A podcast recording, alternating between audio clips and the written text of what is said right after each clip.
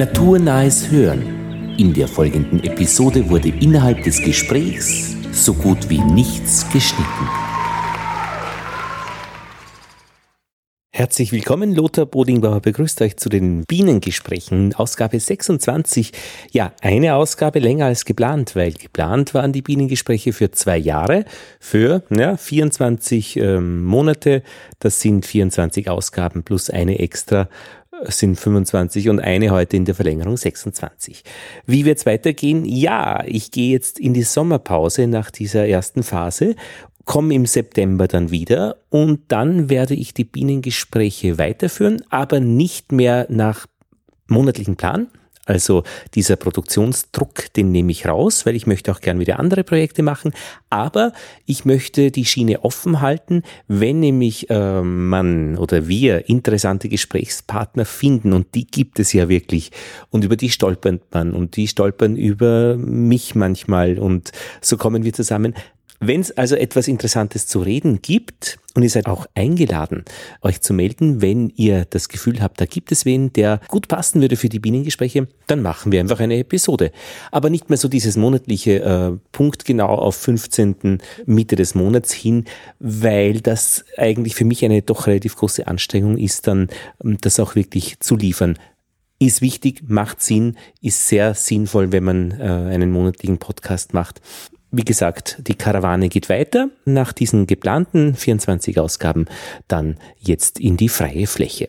Also keep subscribed. Also werft die Bienengespräche nicht aus dem Podcatcher raus äh, und lasst euch überraschen, was da noch kommt.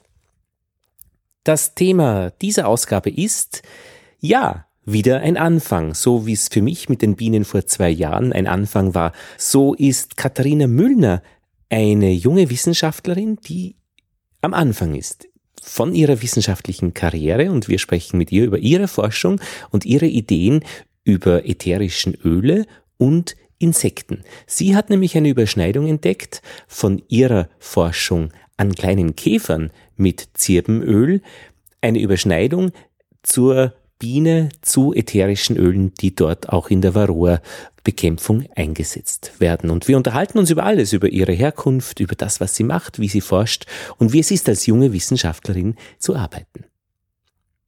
Der Korrespondentenbericht kommt aus Winterthur dann von Rolf Frei. Er ist der Schwarmbeauftragte. Da lernen wir dann kennen, wie sich eine Schweizer Farbe wieder in der Stimme anhört und wir lernen vor allem aber kennen, wie es den Bienen in Winterthur gerade geht, so jetzt Mitte Juni 2016. Eine schreckliche Geschichte muss ich noch erzählen. Ich habe eine Königin zerquetscht vor zwei Tagen und das war wirklich unter dem Kapitel Misserfolg schon an einigen Völkern gearbeitet, die Hände waren klebrig und dann hat mich ein Volk überrascht mit einer neuen Königin ungezeichnet, die ich zufällig am ersten Rähmchen gesehen habe. Ich wollte sie zeichnen, hatte schon ein bisschen Stress, mir war schon warm, Schweiß auf der Stirn, im Nacken, klebrige Finger. Und beim Zeichnen mit Shellac hat das schon nicht so gut funktioniert. Und dann wollte ich sie noch einmal besser zeichnen und habe sie dabei in der Klammer zerquetscht und zwar den Hinterteil und das war wirklich nicht schön und jetzt hat dieses Volk keine Königin mehr. Ja, und ich möchte mich bei ihr entschuldigen. Das ist nicht gut gegangen. So ist das leider auch mit dem Lernen. Ich habe sehr viel dabei gelernt. Königinnen zeichnen immer nur entspannt und mit sauberen Fingern und ausgesprochen ruhig soll man diese Sache machen. Aber Jetzt geht's los. Die Bienengespräche Nummer 26 mit Katharina.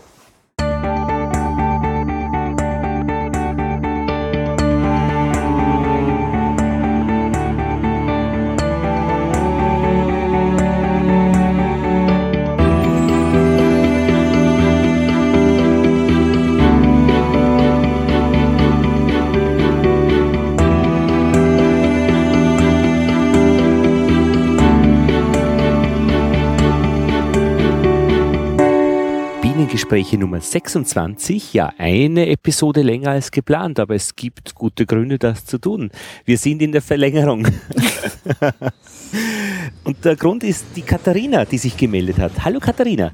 Hallo Lothar, danke für die Einladung. Ich freue mich total, dass ich da sein darf. Es ist so schön, dass du da bist und heute ist wirklich ein Bienengespräch, ähm, wie es wie ein Bienengespräch ist, nämlich vor Bienen. Wir sitzen bei uns im Schwarzenbergpark vor den Bienen, vor unserem Bienen, äh, wie sagt man, am Bienenstand, vor den Bienenbeuten, aber das hört sich nicht so gut an, Stöcken. Aber in der Imkerszene muss man Beuten sagen. Okay. Also vor den Bienenstöcken. Ja, und wir sprechen heute über deine Arbeit, weil es gibt nämlich eine Überschneidung in unserem Leben mit den Bienen und die heißt, die habe ich jetzt gesehen, die heißt Kalkbrut. Ähm, ja, da möchte ich in Zukunft gerne mal was machen, aber das kann ich noch gar nicht so konkret sagen jetzt was genau. Also ähm, ich habe ähm, in meiner Masterarbeit mit Naturstoffen gearbeitet, konkret mit Zirbenölen. Begonnen hat es so, dass mh, mm, mein Bruder gesagt hat, der ist ein richtiger Holzwurm, der hat gesagt, hey Schwester, da gibt's die Varroa, die Varroa ist echt böse, mach da was dagegen. Wie wär's denn, wenn du mal ätherische Öle ausprobierst? Das war eigentlich so die Grundidee. Und ich habe dann aber in Österreich nicht wirklich eine Möglichkeit gehabt, das zu testen, beziehungsweise auf der BOKU und habe mich dann halt für andere Schädlinge entschieden und habe ähm, so mit äh, Getreideblattkäfern und Zirbenölen gearbeitet und habe geschaut, ob diese Käfer diese Öle mögen oder nicht. Oder ob sie abschreckend wirken oder sogar tödlich wirken. Und was ist es? Abschreckend, tödlich, mögen? Beides. Okay. Also bis, je nachdem natürlich, in, mit welchen Mengen man arbeitet, aber ähm, das, da habe ich ganz gute Ergebnisse gekriegt. Also das ist auch nichts Neues. Mit ätherischen Ölen wird schon länger gearbeitet. Da gibt es auch sogar Präparate zum Kaufen. Das kennen die Imker eh, das Thymol. Das ist ja aus dem Thymian gewonnen. Und das kann man für viele andere Insekten genauso einsetzen. Und wir werden heute in diesen Bienengesprächen eigentlich über diese Arbeit oder über das sprechen, was du tust, aber ich glaube, wir sollten ein bisschen vorher beginnen, wenn du sagst, so der Bruder hat gesagt, hey Schwester, äh, wo kommst denn du eigentlich her, Katharina? Ich bin geboren und aufgewachsen im Lungau, genauer gesagt in der Gemeinde Rammingstein, auf einem Bergbahnhof auf 1190 Meter Seehöhe. Das muss man immer dazu sagen, gell? weil mhm. man sagt Bergbahn 1190. Genau. Ja. Kommt man mit einem Auto rauf? Genau, mit Auto ähm, ungefähr drei Kilometer vom, vom Tal. Rammingstein. Rammingstein, genau. Und welcher nächstgrößte Ort ist da? Äh, Tamsweg. Das ist der Bezirksort. Tamsweg, da gibt es ein Sportgymnasium. Nein? Es gibt ein Gymnasium. Ja? Ähm, die meisten kennen vielleicht Obertauern oder Mariapfarr. Das ist dann, ah, ja. das gehört nur zum Lungau, ja. Genau. Wie weit ist es nach Salzburg? Anderthalb Stunden ungefähr. Wie weit war es von dir zu Hause zur Schule, zur Volksschule und zum Gymnasium? Volksschule ist noch gegangen, das sind wir im Auto vielleicht zehn Minuten, ähm, mit dem Zug ein bisschen länger, da hat sich das schon auf Viertelstunde, 20 Minuten ausgedehnt, aber in die Hauptschule, das war dann schon immer mit Wartezeiten und so verbunden, also ein bisschen kompliziert. Aber es und die Hauptschule in Obertauern? In Tamsweg. In Tamsweg, okay. Na, Obertauern ist dann schon ein gescheit Stückel weg. Und nach der Hauptschule?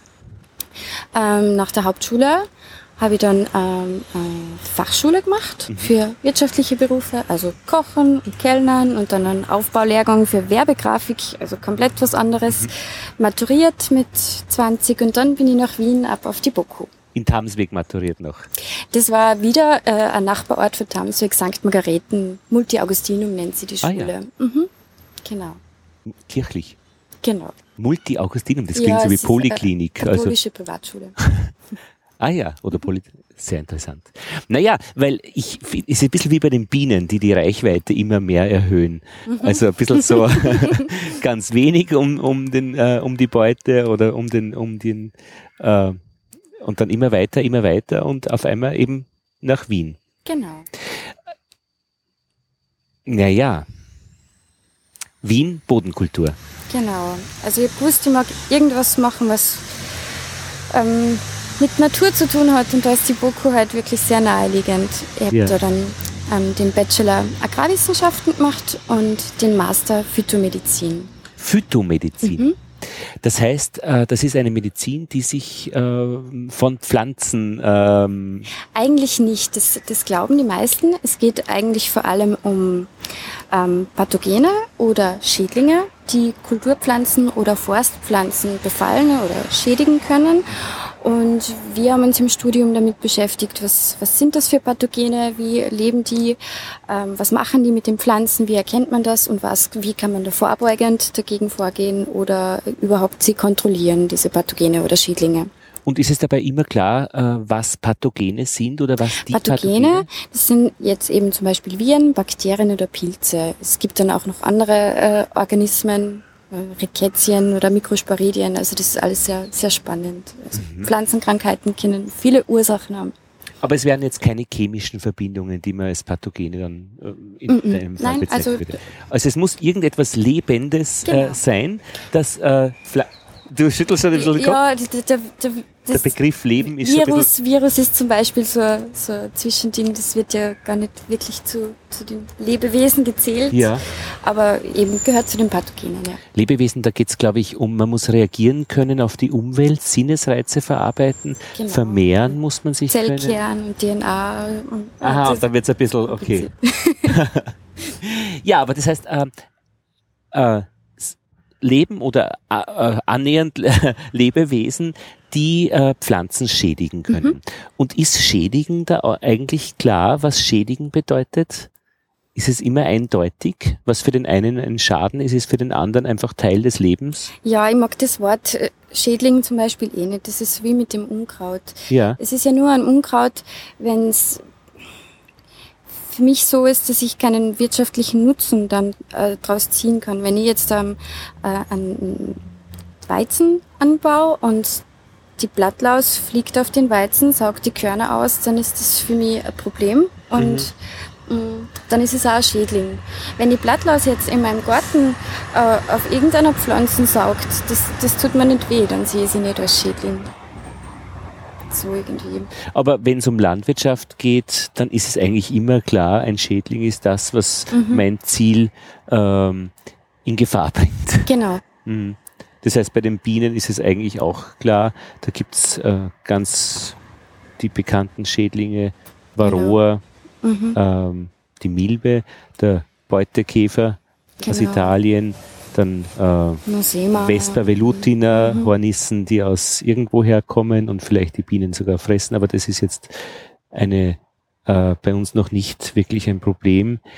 Es sind aber auch die Sporen ähm, ein Problem, ähm, nämlich die dann auch eben die Kalkbrut zum Beispiel. Genau, die können ein Problem sein. Das ist je nachdem, wie wie man arbeitet, in welcher Region man ist, wie die Temperaturbedingungen ja. sind. Das spielt ja sehr viel rein.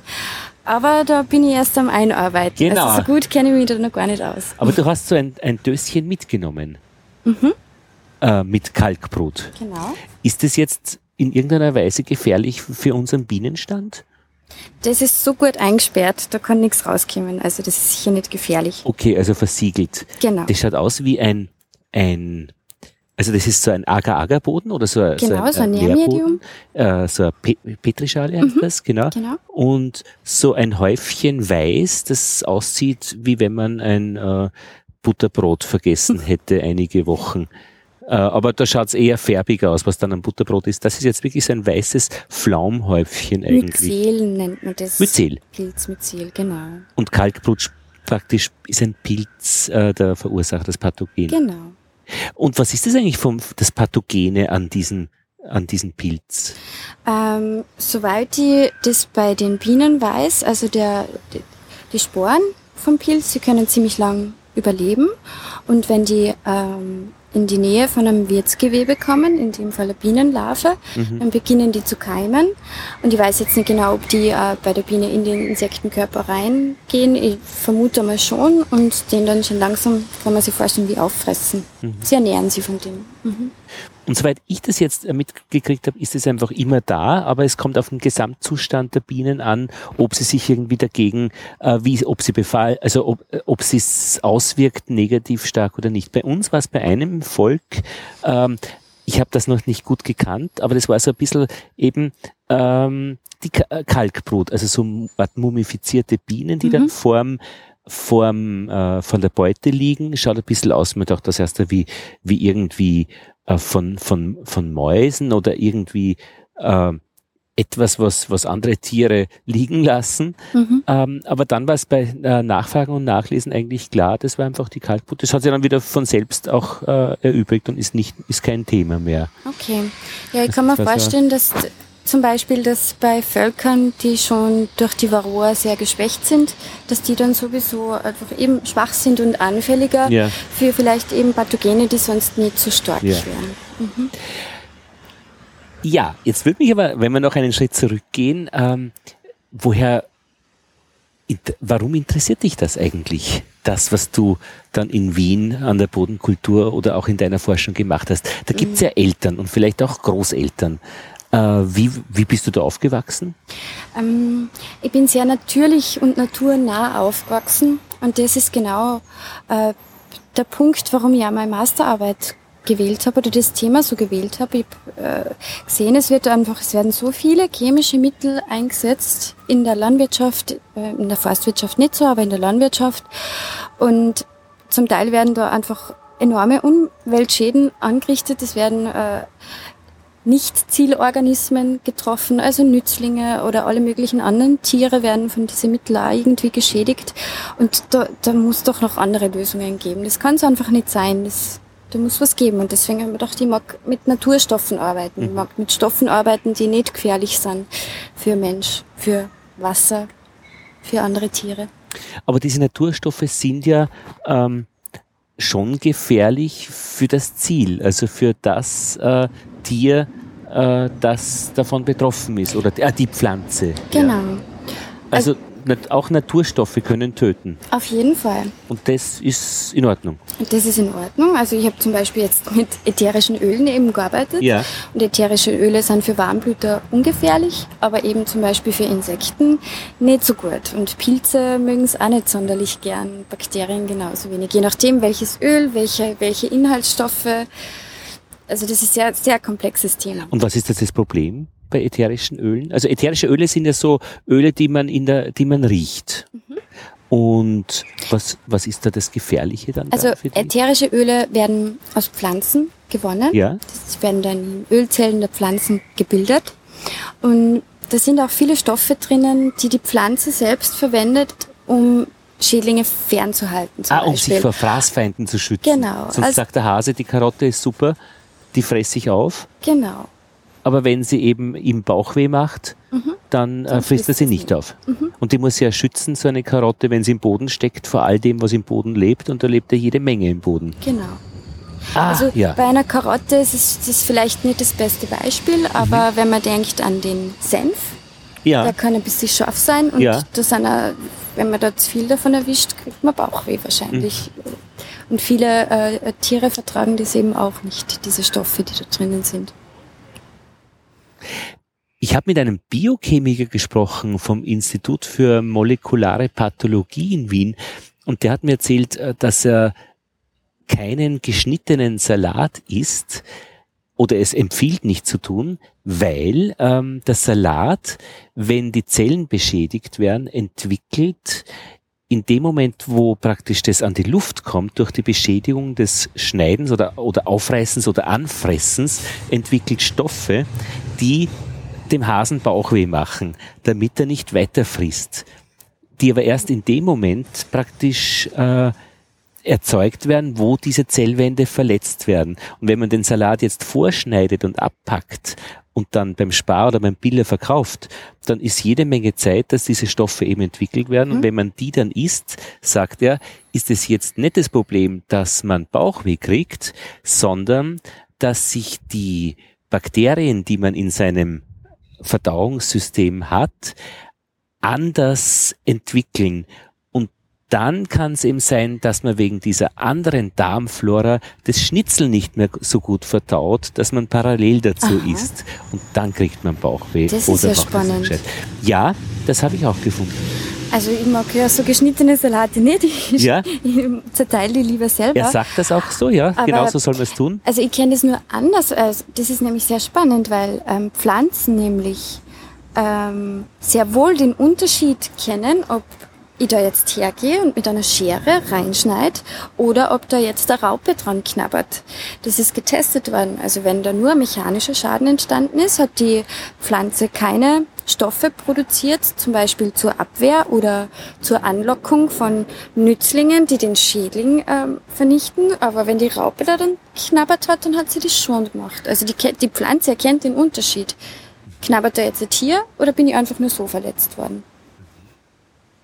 Und kennen ist wahrscheinlich praktisch diese ganze Kette an Ursache, Wirkung, äh, äh, Chemie und ich glaube, Signalverarbeitung wird ja da nicht groß drinnen sein. Nervensystem hat ja die Pflanze nicht. Mm -mm, aber es Wissen ist Chemie.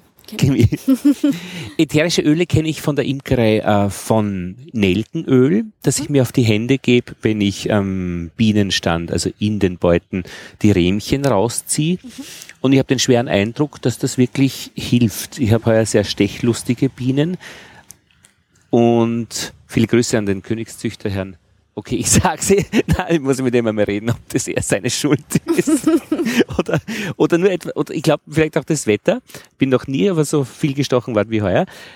Und ähm, aber ich habe den Eindruck eben, dass diese, dieses Nelkenöl äh, auf der anderen Seite die Bienen jetzt auch nicht schädigt. Mhm. Irgendwie ist das äh, eine, ein, ein guter Deal zwischen uns, zwischen den Bienen und mir. Die wissen, wenn der Typ mit Nelkenöl an den Händen kommt, also das ist wirklich, das kommt wirklich sehr auf die Dosis an, die man da hat. Also Nelken sind nämlich eh sehr begehrt und wirksam. Da ist das, wow, wenn ich jetzt nichts Falsches sage, aber ich glaube, das Eugenol ist da ein sehr wirksamer Stoff, der auch gegen Insekten eingesetzt werden kann. Aber es ist zum Beispiel bei manchen Insekten so, dass jetzt, wenn jetzt dieses Eugenol in, in mini, mini, mini Konzentrationen angewendet wird, dass das dann vielleicht sogar anziehend wirkt, aber in etwas höheren Mengen wirkt es dann abschreckend. Also das ist wirklich so komplex und, und, jeder Stoff ist anders. Aber wenn du jetzt wahrscheinlich deine Bienen in, äh, in Eugenol eintauchen würdest, mhm. dann würden die sicher sterben. Oder wenn man da einen Tropfen hingibt und die Biene läuft da rein, kann ich mir nicht vorstellen, dass sie das überlebt. Und das Thymol ist ja auch dann mit diesem Apilife Warblättchen ähm, etwas, was eigentlich die Bienen ja äh, eher nur Nase rümpfen lässt, äh, aber eigentlich die Varroa-Milbe beschädigt, äh, aber die Biene eben halt nicht. Ich habe mir aber sagen lassen, das hat eigentlich nur was mit der Körpergröße zu tun. Aha. Die Biene ist einfach größer, die kann besser mit der Thymolmenge umgehen. Das geht sich gerade nur aus, dass die Biene das übertaucht. Ach, ja, eben, ja. Aber die Milbe schafft es nicht. Ich finde es auch so bemerkenswert bei, bei Menschen äh, Chemotherapie, die eben auch in seiner Bandbreite arbeiten, dass man praktisch wirklich geschädigt wird, aber eben es gerade überlebt. Mhm. Äh, und in dieser Differenz ist irgendwie die, der Erfolg der ganzen Behandlung äh, drinnen und mhm. ähm, auch hier äh, nutzt man einfach wirklich eine, eine schmalen ba Bandbreite aus. Weißt du, was die die Wirkung eigentlich dann ist, ähm, Eugenol, glaube ich, hast du gesagt? Eugenol, Eugenol ist Nelken, ja. Thymol ist Aber Thymian, von so ätherischen Stoffen auf Insekten, dass die das nicht vertragen, verstopft ihnen das irgendwelche äh, Poren oder kriegen die äh, Nasenweh? Das ist es, also die Wirkungsmechanismen, die sind bis jetzt nur nicht genau bekannt. Ja. Also was aber vermutet wird, ist, mhm. dass es auf die ähm, Reizweiterleitung im Nervensystem Ach. der Insekten ähm, einwirkt und zum Beispiel eben auf diese Acetylcholinesterase, die mhm. das Acetylcholin wieder abbaut, das eben Nervenreize weiterleitet. Und wenn das nicht ähm, abgebaut werden kann, können da keine Reize mehr weitergeleitet werden und das Insekt stirbt ich sage jetzt so, mh, als äh, ob ich es verstehe, aber was ich verstehe ist, äh, dass es sehr viele Kreisläufe gibt, dass praktisch in Lebensprozessen nicht einfach ein Stoff eingekauft wird und der wird dann aufgebraucht zur Reizweiterleitung, sondern dass der muss ja immer wieder neu erzeugt werden mhm. und da gibt es solche Zyklen und wenn da irgendetwas unterbrochen ist, dann funktioniert der Zyklus genau. nicht mehr. Wo habe ich das gerade jetzt gehört? Ähm, ja, eh bei, bei Glyphosat äh, hemmt ein bestimmtes Enzym im mhm. Stoffwechsel und ähm, wenn dieses Enzym dann eben durch genetisch veränderte ähm, Organismen wie zum Beispiel äh, die amerikanische Genzuckerrübe anderweitig, andersartig gemacht wird oder umgangen wird, dann wird sie eben nicht betroffen, wenn äh, Glyphosat eingreift in, mhm. in, ihren, äh, in ihr in ihren Haushalt. Aber auch das sind wieder Kreisläufe. Ja, genau. Sehr interessant. Deine Arbeit an den, du hast noch ein so ein Döschen mitgenommen. Ja, genau, ich habe meine Käfer mitgebracht. Deine Kä Versuchstiere. Auch die bleiben da drinnen, Katharina? Die bleiben da drinnen, weil die sollten nicht unbedingt frei herumlaufen. Was wäre denn da? Was sind denn da? die können ziemlichen Schaden anrichten, die ja. kleinen entzückenden Wesen. Ja. Das sind Getreideplattkäfer. Also nicht wie das Blatt vom Baum, sondern platt, platt flach? gedrückt, okay. genau. Ähm, die, Wo sind denn die? Das sind also so gequetschte, gequetschtes Getreide. Ach, die da, die da am Glas so hängen. Ja, ja, die sind drei Millimeter groß, schauen aus wie so Fruchtfliegen. Und du bist froh, dass die drinnen sind, weil du hast die nämlich gezüchtet. Genau. ähm, die kommen bei uns in Österreich manchmal in Küchen, aber hauptsächlich in Getreidelagern vor. Da ist es gar nicht gut, gell? Weil da ist es gar nicht gut, weil kann durch die ähm, Atemtätigkeit der Käfer entsteht eine erhöhte Luftfeuchtigkeit, da kann sie dann Schimmel bilden und vielleicht siehst du da die, bei den Haferflocken, die schauen irgendwie schon ziemlich hohl aus. Also die fressen da wirklich die ganzen stärkehaltigen Anteile aus diese Haferflocken raus und mit denen kann man dann nichts mehr machen, die kann man nicht verarbeiten. Moment, das heißt jetzt, äh, das war jetzt sehr schnell, was du da gesagt hast. Mhm. Du hast eben gesagt, dass durch die Atemtätigkeit der Käfer mhm. die Luftfeuchtigkeit steigt und dass das ein Problem ist, weil dadurch äh, Schimmelpilze sich genau. entwickeln können. Ich hoffe, ihr habt da jetzt keinen Blödsinn erzählt. Nein, nein, aber, aber selbst wenn, wenn, ein, äh, wenn da äh, praktisch jetzt etwas noch zu korrigieren wäre, aber äh, in Feinheiten. Mhm. Aber dieser Prozess ist ja unglaublich eigentlich. Mhm. Da, diese Käfer sind so klein, dass man sie kaum sieht äh, und die würden so arge Dinge in einem Lager machen? Naja, diese Käfer, die können sie unter optimalen Bedingungen in einem Monat um das 50-fache vermehren. Mhm. Also das ist wirklich enorm. Nicht vergrößern, aber vermehren. Vermehren. Also ja. wenn man da ein paar so Tiere hat, das, das kann wirklich explodieren und, und mhm. Schaden anrichten. Die, die, ähm, der Klebergehalt sinkt zum Beispiel dann ja, vom, ja. vom das, ja, das, man kann einfach Kamel mehr draus machen. Und Menschen, die damit arbeiten, die wissen, da geht es einfach wirklich um genaue Prozentwerte, so wie bei uns beim Honig beim äh, Ernten Wassergehalt, ob es jetzt 18 oder 19 mhm. ist, ist ein Unterschied. Genau. Und da wollen wir nichts verschenken und hätten das die Bedingungen ganz gerne kontrolliert. Mhm. Was machst du mit den Käfern? Ja, das war eben, also ich habe gewusst, es, es gibt diese Käfer, die sind ein Problem, aber die werden mit ähm, sehr, sehr giftige Stoffe bekämpft. Mhm. Äh, auch bei uns. Es gibt, glaube ich, nur sehr wenige biologische Möglichkeiten, die einzudämmen. Und zwar eigentlich nur, indem man ähm, das Getreide kühl lagert, mhm. also unter 16 Grad oder unter 15 Grad, mhm. weil da die Käfer einfach nicht mehr so mobil sind und sie ja nicht mehr vermehren können. Aber sonst gibt es da nur ein Präparat, das man verwenden kann, um diesen Tieren Herr zu werden. Und da haben wir gedacht, das kann es nicht sein. Mhm. Da muss, muss irgendwas gefunden werden, weil es ist wirklich giftiges Zeug, das da eingesetzt wird. Die Was Arbeit, ist das? Äh, Phosphor, Wasserstoff und ich müsste jetzt nochmal nachschauen. Ich habe diese Okay, Namen ist jetzt Detail, ist auch nicht Kopf. wirklich. Aber es ist einfach, ja, mhm. sehr gefährlich auch für die Anwender. Mhm. Und zwar effektiv, aber... Giftiges also, Zeug. Genau. Und giftiges Zeug, das soll zwar dann eigentlich nicht mehr drinnen sein im Getreide, ja, ja. aber ich esse trotzdem lieber was, das nicht irgendwie stark behandelt worden ist. Mhm. Mhm. Und da haben wir gedacht, ja, da muss was geben, was könnte man da ausprobieren? Und da war dann der Gedanke noch mit diesen Zirbenölen in meinem Kopf. Und könnte man doch was machen. Und woher kam der Gedanke mit dem Zirbenöl?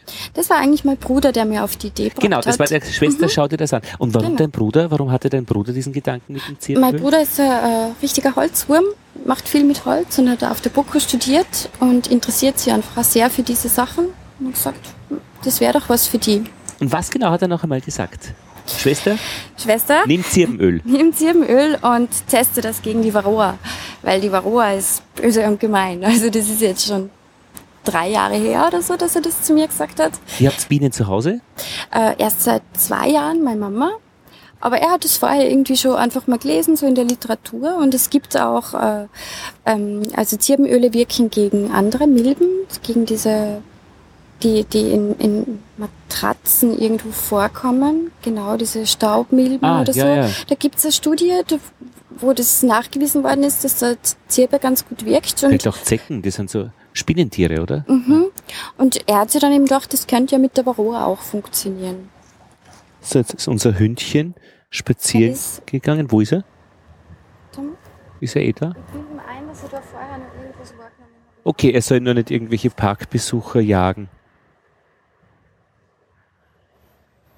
Ah, da ist er. Okay, er gräbt ein Loch. Oder sitzt, sitzt sie im, im Busch? Okay. Ja. Ja, passt. Er kaut am Gras. Alles gut. mhm.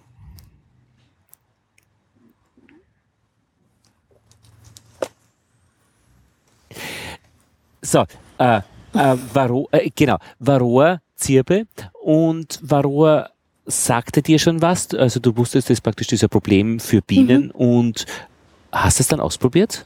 Das, das war äh, eben leider nicht möglich, gerade in dem, in zu dem Zeitpunkt an der Boku. Da hätte ich dann irgendwo anders hin müssen und das, das wollte zu der Zeit auch nicht. Aber ich mir dann gedacht, wenn es jetzt nicht Varroa ist, kann ich doch irgendein anderes Problemtierchen nehmen, weil ich arbeite gern mit Insekten, das macht mir Spaß. Mhm.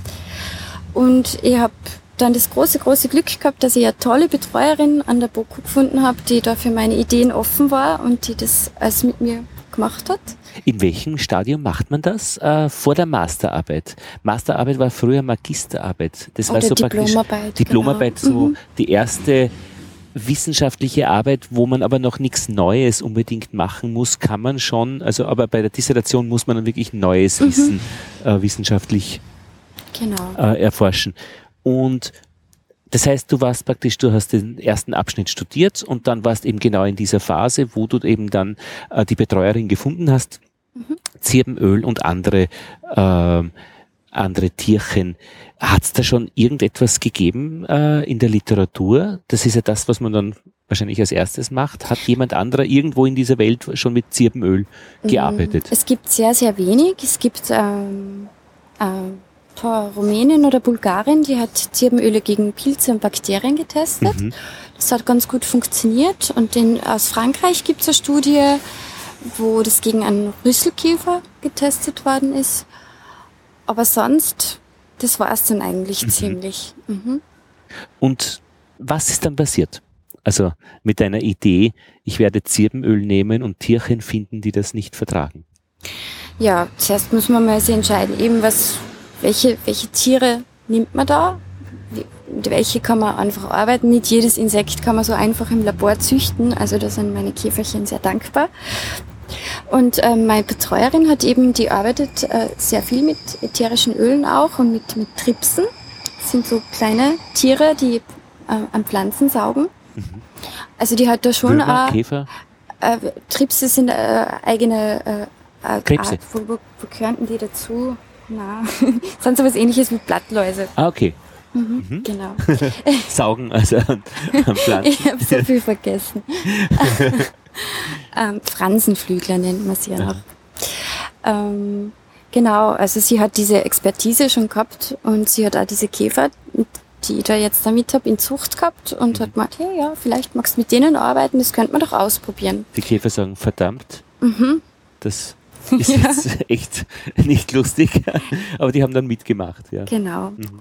Und es war äh, die Idee dahinter, dass man aus Zirbenabfällen eigentlich, aus Zirbenabfällen aus der Holzproduktion, Aha. also aus Nadeln und Ästen oder Rindenteilen oder Holzspänen, dass man aus den Teilen, die sonst eher nicht verwertet werden, ätherische Öle macht und die dann sinnvoll weiterverwendet, bevor man diese, diese Holzteile da irgendwie zu Hackgut verarbeitet und das dann verheizt, kann man ja was höherwertigeres, höherwertiges draus machen. Das ist auch, was ich kennengelernt habe mit diesen Kreisläufen, dass auch wirklich in der Produktion von Stoffen in unserer Welt wirklich auch hier die letzten ähm, Differenzen irgendwie versucht wird, also das nicht wegzuwerfen, sondern das in irgendeiner Weise zu nutzen, vielleicht mhm. zur Energieerzeugung, äh, vielleicht eben äh, in diesem Fall eben für, für ähm, ätherische Öle. Genau. Ha. Ja, das ist ja irgendwie, das ist leider nur im Volksbrauchtum, ähm, dass äh, viele Bauern immer schon gesagt haben, sie lagern ihr Getreide in Zirbentruhen. Oder sie ah, lagern ja. ihre Kleidung in Zirbenkästen, weil dann haben sie keine Motten. Dasselbe beim Getreide in den Truhen. In, in einer Zirbentruhe war anscheinend der Befall mit diesen Schädlingen nicht so hoch. Aber da gibt's keine Literatur, das ist alles nur mündliche Überlieferung. Und da habe ich mir dann auch gedacht, da, da muss doch noch was geben. Die werden das nicht umsonst gemacht haben. Mhm. Jetzt hast du dir eine Zirbentruhe organisiert? Nein. Wie hast du das gemacht? Nein, ich habe dann ähm, die ätherischen, also ich habe mir Zirbenmaterialien besorgt, gesammelt, ähm, nach Wien mittransportiert und auf die Veterinärmedizinische Universität gebracht. Da ist nämlich das ähm, Institut für Tierernährung und funktionelle Pflanzeninhaltsstoffe. Da habe ich dann meine ätherischen Öle destillieren dürfen mit, bei meinem Zweitbetreuer das war allein schon eine wunderbare Erfahrung, diese Düfte und wie, wie verschieden ähm, die, die Öle der einzelnen Pflanzenteile auch sind. Also es ist, es ist so komplex, dass ich vermute, dass ich den, die, dass ich falsch angefangen habe. Also ich weiß nicht, ob ich den Bogen richtig spannen kann. Du kriegst es hin, Katharina.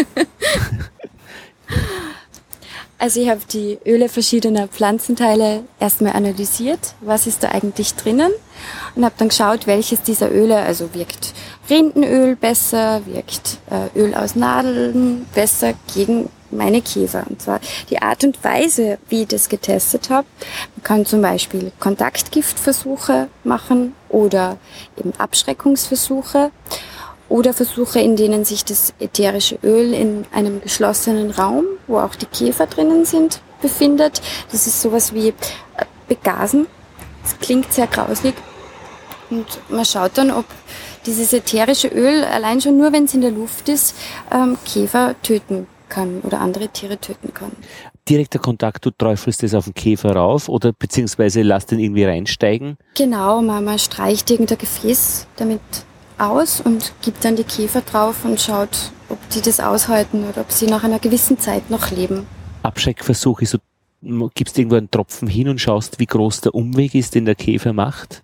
Ja, oder zum Beispiel, dass man ähm, irgendwo Haferflocken hat, die nach Zirbe riechen und Haferflocken, die nicht nach Zirbe riechen. Man gibt Käfer hin und schaut dann, Käfer, die hungrig sind zum Beispiel, und schaut dann, wo krabbeln die hin und wo halten sie sie auf. Gehen sie, auch wenn sie zum Beispiel sehr hungrig sind, weg von, von diesen Haferflocken mit, mit Zirbe. Und ich ahne, da geht es schon wieder um eine Differenz, weil ich mag nämlich vielleicht gar keine Haferflocken, die nach Zirben riechen, selbst essen. Genau. Wie wenig Zirbenduft verträgt die Haferflocke, damit das, sie eben das ist äh, der große Nachteil der ätherischen Öle. ähm, wenn, man, wenn man sie im, im, Lebensmittelbereich einsetzen will, weil sie eben sehr stark riechen. Mhm. Da hat es auch früher schon äh, Versuche gegeben, glaube ich, mit ätherische Öle, Fenchelöl, Anisöl für Pathogene an, an Paradeisern. Aber wenn die Paradeiser dann nach Fenchel schmecken, das mag dann auch keiner. Also da, ja eben, so, weit bin ich noch gar nicht. Also begasen. Äh, das, das viertes fällt mir noch, wäre das dritte, das vierte fällt mir noch ein, äh, dass man es ihnen irgendwie zum Fressen gibt. Mhm. Also, äh, Ihr könnt einfach die Haferflocken mit Öl besprühen. Und, Ach so, genau. zum Beispiel, ja, ja, genau. aber, das ist ähm, wieder der direkte Kontakt. Aber ich glaube, die würden das gar nicht fressen. Ja, ja.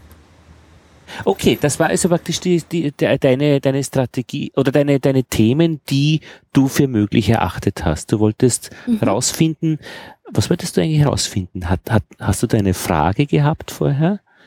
Ähm, also meine Fragestellungen waren, ob erst einmal, ähm, ob in allen Pflanzenteilen der Zirbe das Öl dieselbe Zusammensetzung hat.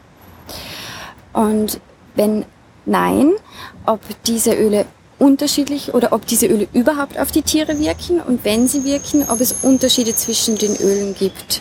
Also zwischen einem Rindenöl, zwischen einem Nadelöl. Wirkt es anders mhm. auf, auf okay. erwachsene Käfer. Ah ja. Und dieses äh, Analysieren, ähm, das, das geht so, äh, da gibt es ein Labor, die können das. Da gibt es ein Labor und das macht ja. man mit einem Gaschromatographen. Ja, da kann man dann genau sagen, genau. was drinnen ist und genau. wie es ausschaut. Und sieht man da Unterschiede? Mhm. Also ich war ganz überrascht. Ja. Es ist ähm, jeder Pflanzenteil anders. Ja. Der Ölgehalt ist anders und die Zusammensetzung der Stoffe ist auch total anders. Jetzt muss ich fragen, Ölgehalt ist äh, so dieses Trägeröl oder wie ist äh, Ölgehalt ist? Also ätherisches Öl, das müssen wir vielleicht nur definieren. Mhm. Äh, das ist nämlich immer ein bisschen verwirrend. Ätherisches Öl ist nicht Fett. Das ist total flüchtig. Also wenn man jetzt zum Beispiel einen Tropfen Rapsöl und einen Tropfen ätherisches Öl äh, auf äh, Küchenrolle mhm. gibt, da wird ähm, beim Rapsöl wird der Fettfleck bleiben ja. und beim ätherischen Öl wird da nichts übrig bleiben, ah, ja. weil das verflüchtigt sich. Verstehe. Mhm. Okay, das ist eine schöne Definition. Mhm. ja, deine Fragen.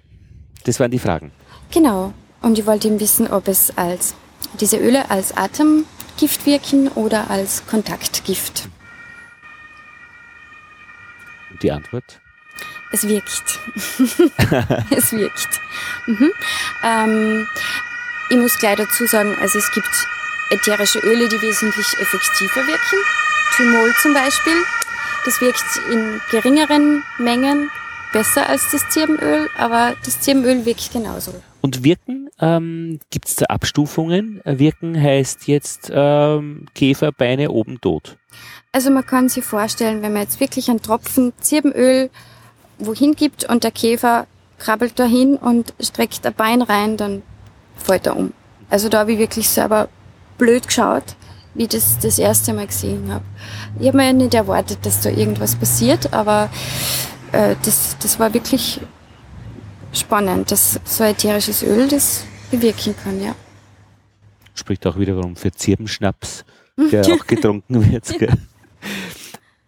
Aber äh, bei den Zirbenkisten, äh, wo man das Getreide lagert, das würde ja eigentlich eher dann so dieses Bedampfen äh, sein, was, de, was der Käfer dann, was die, die Schädlinge dann nicht gerne hätten. Mhm. Also das, diese Atemgiftversuche habe ich ganz einfach in, in Glasgefäßen gemacht, in denen ich äh, bisschen Haferflocken reingeben habe, meine Käfer reingeben habe und Zirbenöl auf einen Filterpapierstreifen pipettiert habe, in unterschiedlichen Mengen eben, zum Sehen, was wirkt oder was nicht. Mhm. Und das dann verschlossen habe und zwei Tage ähm, in Dunkelheit, die Käfer leben nämlich in Dunkelheit, ja. ähm, stehen lassen habe und danach habe ich ausgewertet, sind die Käfer noch am Leben oder sind sie tot. Und wie war das? Ähm, waren sie? Sie waren tot, tot nicht, nicht alle. Also ich, ich wollte eben wissen, ob bei, bei steigender Menge auch die Mortalität der Tiere steigt und das habe ich auf jeden Fall nachweisen können. Also da, da geht es um Ölmengen im, im Mikroliter-Bereich. Mhm. Und das kannst du auch immer genau abmessen, beziehungsweise mit der Konzentration dann mhm. berechnen. Genau. LD50, oder? Genau. Ab wann sterben die, äh, ab wann stirbt äh, die Hälfte? Na, ich frage dich jetzt nicht. Die LD50 habe ich gar nicht berechnet, ich habe die LD90 berechnet. Ab wann sterben, ab welcher Konzentrationsmenge ab, sterben 90 Prozent der Tiere? Ab oder? ungefähr, ja genau, genau. Ähm, ab ungefähr äh, bei ungefähr 300 Mikroliter pro Liter Luftvolumen ja. sterben 90 Prozent der Tiere. 300 Mikroliter, das sind so, warte mal, wow, wow, wow. 3000 Mikroliter, das wären 3 Milliliter. Genau. 3 Milliliter. Wie viel ist eigentlich ein Milliliter? Äh, wenn man eine Spritze kriegt, dann ist da vielleicht ein Milliliter drinnen in so einer Spritze, oder? 1000 Milliliter sind ein Liter. Es kommt drauf an, welcher Spritze. Also eine kleine Spritze, so sagen wir mal irgendeine Zeckenschutzimpfung. das, das sind ein, zwei Milliliter. Ja. Mhm. Ähm, das heißt ein... Oder sogar weniger. Oder ein, sagen wir ein Milliliter. Ein Milliliter, 300 Mikroliter. Ein Drittel von dieser Menge. Mhm. Auf einen Liter Luft. Mhm. Aber das kommt mir jetzt doch relativ viel vor. Es ist, es ist auch. Also es ist auch viel. Das müsste ich schon gut riechen können, denke ja, ich mir. Das riecht auch sehr stark und das ist eben auch das Problem. Die Haferflocken riechen auch sehr stark. Ah ja. Mhm. Aber. Aber ich bin jetzt gerade dabei ja. zu, zu messen, ob sie, die, ob sie diese Duft dann wieder verliert. Also, und das ist, glaube ich, auch so, ich muss erst noch genaue Ergebnisse abwarten, aber nach äh, zwei Tage nach dieser Behandlung ist da noch sehr viel von den Stoffen auf den Haferflocken oder in den Haferflocken, aber eine Woche später sind da schon die meisten verschwunden. Also Ah, das ist ja der Vorteil der ätherischen Öle. Aber da muss ich erst genauer schauen, wie das, wie das funktioniert. Das ist eben, ich bin, ich bin weder Chemikerin noch mhm. Pharmazeutin und ich bin da erst ganz am Anfang und muss mich da überall sehr einlesen und, und noch richtig so reinwachsen. Aber das hat ja auch alles so eine gewisse Logik, die man lernt. Mhm. Also wie diese Zusammenhänge sind. Und mhm. das ist ja bei den Bienen ja nicht anders. Genau. Da gibt es irgendeine Logik, wie das zusammenhängt und die muss man irgendwie versuchen zu erfassen. Da gibt's, man kann lesen, man kann Menschen fragen und man kann es vor allem selbst ausprobieren, dass man mhm. irgendwie diese Logik versteht. Ja, mit dem Selbst ausprobieren und mit, mit Menschen zusammenarbeiten funktioniert eben am besten, finde ich. Hm. Und die Ergebnisse deiner äh, Masterarbeit waren dann eben genau dieser, dieser, eigentlich diese zwei Sachen.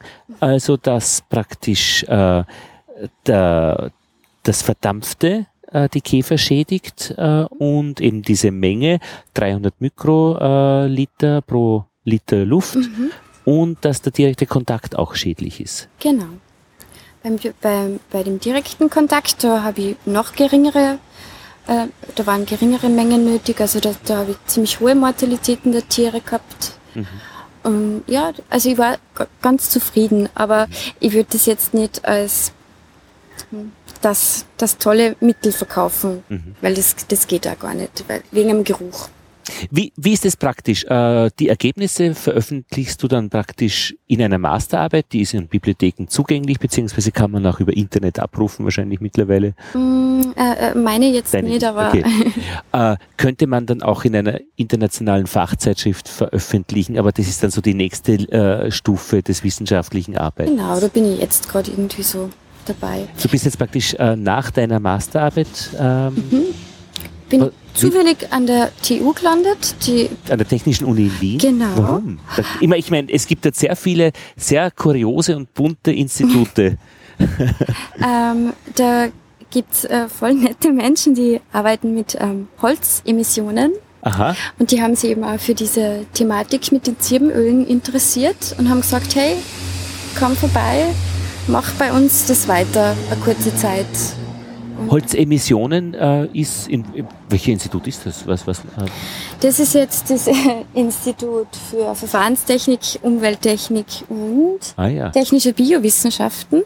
Und da ist die äh, Firma Wudka Plus, das Kompetenzzentrum Holz und die äh, arbeiten sehr viel mit so, e-, eben die messen, was, was, was ist in dem Holz drinnen, was gibt es ab. Ah, verstehe. Genau. Das heißt, wenn man sich eine Zirbenstube zu Hause einrichtet, bei uns in Wien selten, aber äh, wahrscheinlich irgendwo im Bergland, mhm. dann, dann riecht die ja so gut und das mhm. ist, äh, ist nicht zufällig. Äh, ich meine, es ist schon, also es ist einfach, aber die Leute an der TU wissen dann und mit diesen äh, Partnerfirmen, die mhm. dann auch eben äh, zusammenarbeiten, ähm, wie, weiß man dann, dass dieses Phänomen gibt und man beforscht es, man will herausfinden, man weiß und ist einfach nicht zufällig, was da passiert. Die wissen schon sehr viel darüber. Genau. Genau, aber das fasziniert mich immer so, dass es in jedem Bereich eigentlich Leute gibt, die echt das zum Thema haben. Ja, also sie sind wirklich gut drauf da, das muss ich sagen. Und Techniker. Ja. Ja also die sind schon, die sind schon flott unterwegs. Ja. Genau so ist es. Ist ja auch der, der Wolfgang Wimmer ähm, hat eine TU-Anbindung, der mit der Varroa-Bekämpfung, mit äh, der thermischen Behandlung, dass mhm. man nämlich ähm, die Brutwaben erhitzt eine bestimmte Zeit und Luftfeuchtigkeit, um dann mit dieser wieder Differenz, ähm, das überlebt die eingeschlossene Milbe nicht, aber die Brut schon. Mhm. Und auch wiederum TU-Umgebung äh, mit, äh, weil man muss ja, es genügt ja nicht gute Ideen zu haben, man muss sie dann ja auch verwirklichen. Mhm. Und dazu braucht es wiederum Firmen, die das machen und können und einfach das auch umsetzen. Genau. Aber das ist eine irrsinnig spannende Landschaft, äh, finde ich, und auch wirklich, hat auch eine Logik, die man lernen mhm. muss, glaube ich, oder wird, wenn man äh, damit umgeht. Ja? Männergesellschaft? Nein. Mhm. Na, Frauen sind auch einige. Ja, ja. Mhm.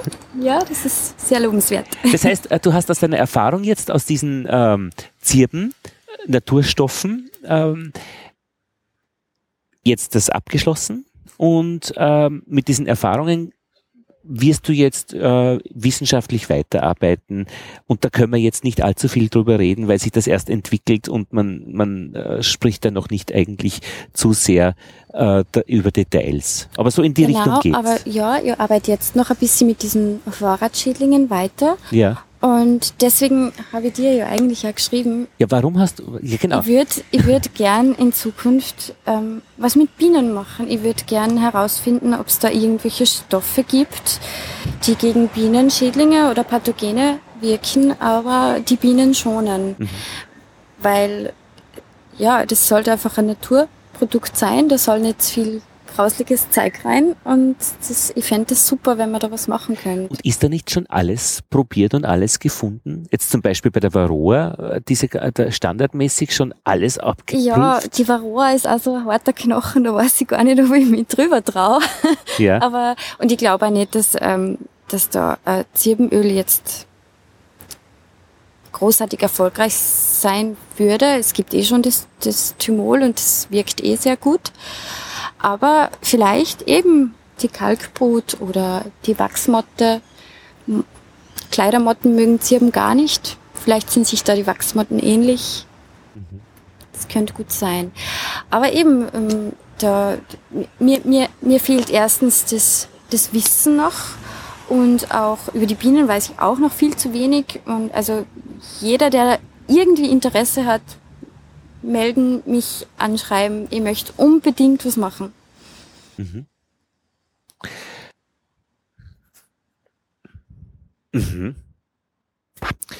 Ich finde das interessant, diese äh, die biomechanischen Methoden, also Mhm. Erhitzen oder Sammelbrutableger, da gibt's echt äh, Diese Abtrennen, gibt's da nicht da irgendwelche so Gitter, wo die Varroa durchfällt, aber ir- irgendwas. was auch ja, immer, aber ja. genau. Mhm. Also äh, ähm, und dann halt die andere Strategie, dass man eben mit chemischen Methoden äh, arbeitet, aber jetzt mit Naturstoffen, also mit solchen, die in der Natur auch vorkommen. Mhm. Gibt es eigentlich noch eine andere Strategie, wie man mit Problemen umgeht? Also die Physik ist das im Wesentlichen, die Biologie. Beten? Na, das geht, das ist jetzt die andere Sache. Keine So eine konzeptmäßige, finde ich, gibt es auch einen Unterschied eben. Gut, aber das ist die Auswahl der Methoden. Also wenn äh, ein Bio-Imker äh, oder Demeter-Imker oder konventioneller Imker, hat man ein verschiedenes Set an Möglichkeiten, seine Bienen zu schützen und zu dem Ziel zu kommen, wo man eigentlich hin möchte. Ja.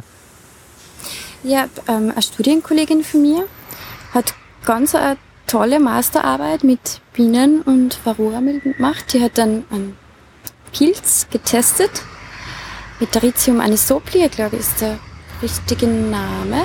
Wenn sie dieser Pilz auf den Bienen befunden hat, ähm, sind die weniger von Varroa-Milben befallen worden. Allerdings weiß man auch nicht, was der Pilz für einen Einfluss hat jetzt auf das Verhalten der Bienen, auf das Putzverhalten und da wären auf jeden Fall auch noch weitere Versuche nötig, aber das, also es gibt so viele Möglichkeiten. Mhm. Müsst nur ausprobieren. Was wollte ich dich jetzt noch fragen? Da war noch was. Ja, was könnte man denn jetzt machen mit der Kalkbrut in deiner Tasche auf der Petrischale? Äh, mit, den, mit dem Myzel. Myzel heißt das, oder? Wie kriege ich das jetzt weg? Ja, da könnte man zum Beispiel was mit ätherischen Ölen ausprobieren und das, das werde ich jetzt da dann machen in den nächsten Monaten. Mal schauen, ob, ob Kalkbrut zum Beispiel sehr empfindlich auf bestimmte Öle ist.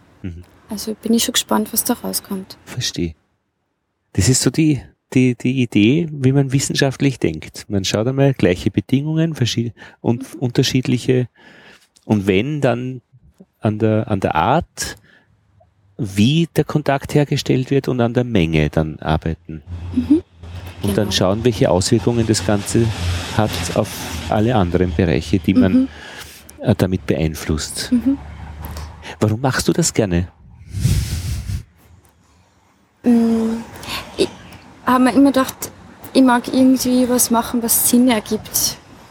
Was Sinn ergibt und was, wo wenig, wenig Schaden entsteht. Also ich war wirklich zum Teil schockiert, wenn ich mir die, die Wirkungsmechanismen dieser Mittel, die auch bei uns in Österreich noch zum Teil eingesetzt werden, wie, wie das alles funktioniert und was das für eine Auswirkungen hat, die vielleicht noch niemand weiß. Und ich mag mit dem einfach nichts zu tun haben. Mhm. Ich mag da Alternativen finden. Alternativen, mhm. ja.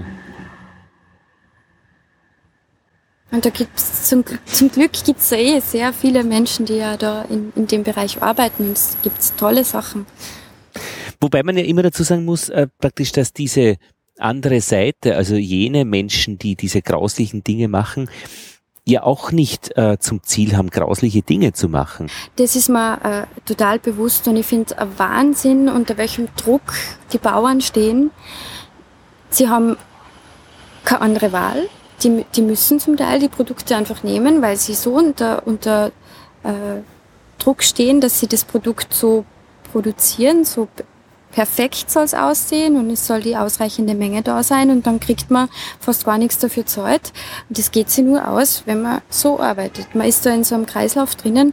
Also ich möchte überhaupt keinen Bauer einen Vorwurf oder so machen. Die haben mein höchstes Verständnis.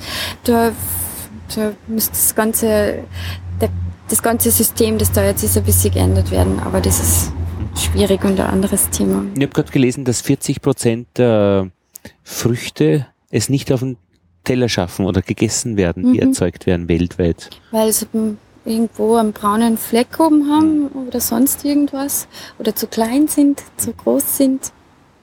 Das ist sehr schade. Wie ist es bei euch, ähm, bei deiner Heimat, bei de, in deinem dem Bauern Bergbahnhof 1195 Meter, hast du gesagt. Mhm. Äh, was macht ihr da? Was habt ihr da für, für eine Landwirtschaft? Meine Eltern haben früher ähm, Milchwirtschaft betrieben, aber das ist äh, immer schwieriger geworden, vor allem wenn man so ein steiles äh, Gelände hat, mhm. ist das die, die, die Arbeit ist einfach so viel mehr wie jemand, der im, im Flachland ist. Und dann muss man die Milch vom Berg runter transportieren und also und das, das Geld, was man dafür gekriegt hat, das war einfach die Arbeit nicht wert. Wenn man so ein hochwertiges Produkt erzeugt und dann ähm, nichts dafür kriegt, das ist, also ich, ich mhm. verstehe meine Eltern auch, dass sie irgendwann einmal gesagt haben, na, aber also das wäre dann die Werbekühe, also die schauen schon gut aus auf diesen Almwiesen, die die Kräuter Ja, die fressen. gibt's ja nicht mehr. Oder nur ganz selten, aber die kriegt man zumindest nicht im Supermarkt zum Kaufen. Und was, was haben dann deine Eltern gemacht? Also ähm, es hat jetzt mein Bruder den Hof schon übernommen und die haben recht viel Wald und der hat sie den, der hat sich auf den Forst spezialisiert und hat eine Firma gegründet und macht äh, Trophäenschilder aus Holz. Trophäenschilder aus Holz? Mhm. Also ich bin ja jetzt nicht die Jägerin, das ist jedem seine eigene Sache, aber ich finde es toll, wie er das macht. Er macht sehr, sehr schöne Stücke aus Ein Holz. Trophäenschild ist da, wo man das Hirschgeweih aufhängt. Ja. Zum Beispiel. Aha. Genau. Und er macht auch noch andere tolle, tolle Sachen. Trophyboard.at. Trophyboard. naja, und das ist der springende Punkt. Das Internet hilft, solche, solche Ideen weltweit nämlich auch wirklich dann ähm, vorzustellen und zu skalieren. Das hat schon was. Also mhm. ähm, ich, ein Freund von mir ähm, hat äh, sich das Messerschmieden beigebracht und er macht mhm. Abenteuermesser. 69 Grad Nord heißen die.com. 69 Grad Nord, weil ähm, ist der nördliche Breitengrad. Ähm, ein, ein Polarforscher hat den überschritten. Äh, ja, ja, das ist die Geschichte des Namens. Aber äh, und der hat praktisch, äh, der macht extrem gute Abend Abenteuermesser nennt er sie. Mhm. Rüdiger Neberg, äh, Survival-Spezialist, verwendet sie. Aber er kann die einfach weltweit verkaufen dadurch ähm, und ist die nächsten Jahre ausgebucht mit seinen Messern. Also er kann einfach, so viel kann er gar nicht arbeiten. Oh, toll. Und, und das finde ich wirklich auch das Bemerkenswerte, dass man eben mit solchen Ideen dann auch wirklich ähm, gesehen wird und gehört wird, weil das war früher einfach nicht möglich. Mhm. Das stimmt. Das Internet hat viele Vor-, viele Nachteile. Welche Nachteile? Kennen wir einen Nachteil? Überwachung. Ach so, stimmt. Ja, ja. Da gibt es Leute, die sagen, wer, wer rausschaut, kann auch reinschauen.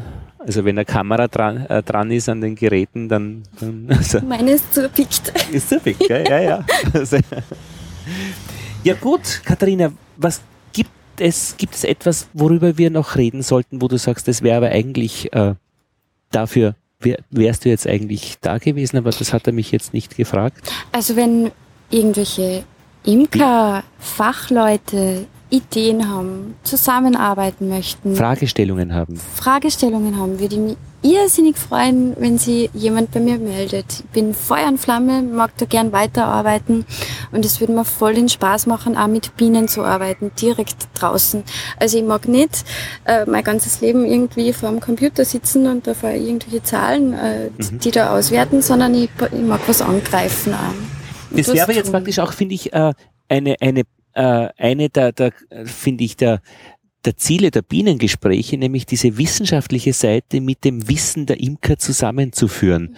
Und wenn wir dann auf äh, in den Show Notes, also auf der Webseite der Bienengespräche, äh, den Kontakt mit dir verlinken, kann man den auch herstellen. Das heißt, das wäre eigentlich eine Möglichkeit, weil ich denke, als Imker habe ich wenig Erfahrung im wissenschaftlichen Arbeiten, aber diese Erfahrung würdest du mit einbringen und äh, es kann ja aus einem Kontakt ja mal nur Gutes entstehen, mhm. was auch immer das dann wird.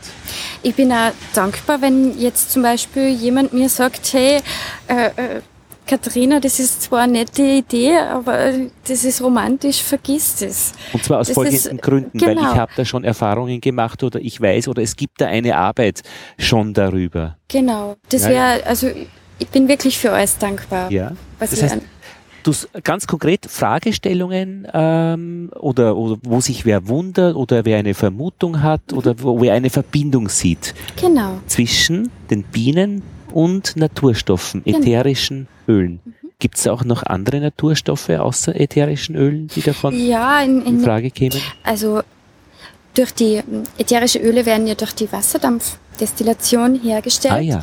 Und da kriegt man nur bestimmte Stoffe aus der Pflanze raus. Ähm, andere Stoffe, die die Pflanze noch beinhaltet, kriegt man da mit anderen Extraktionsmethoden mhm. raus. Aber da bin ich noch nicht so fit da damit. Da muss ich mich erst einarbeiten. Aber die Pflanzen, die haben, die haben was, ähm, also die sind nicht umsonst da, die haben nicht umsonst so tolle Stoffe. Da, da muss noch was geben. Danke, Katharine, für das Gespräch und dass du gekommen bist. Danke, dass ich äh, kommen habe dürfen. Ich freue mich total.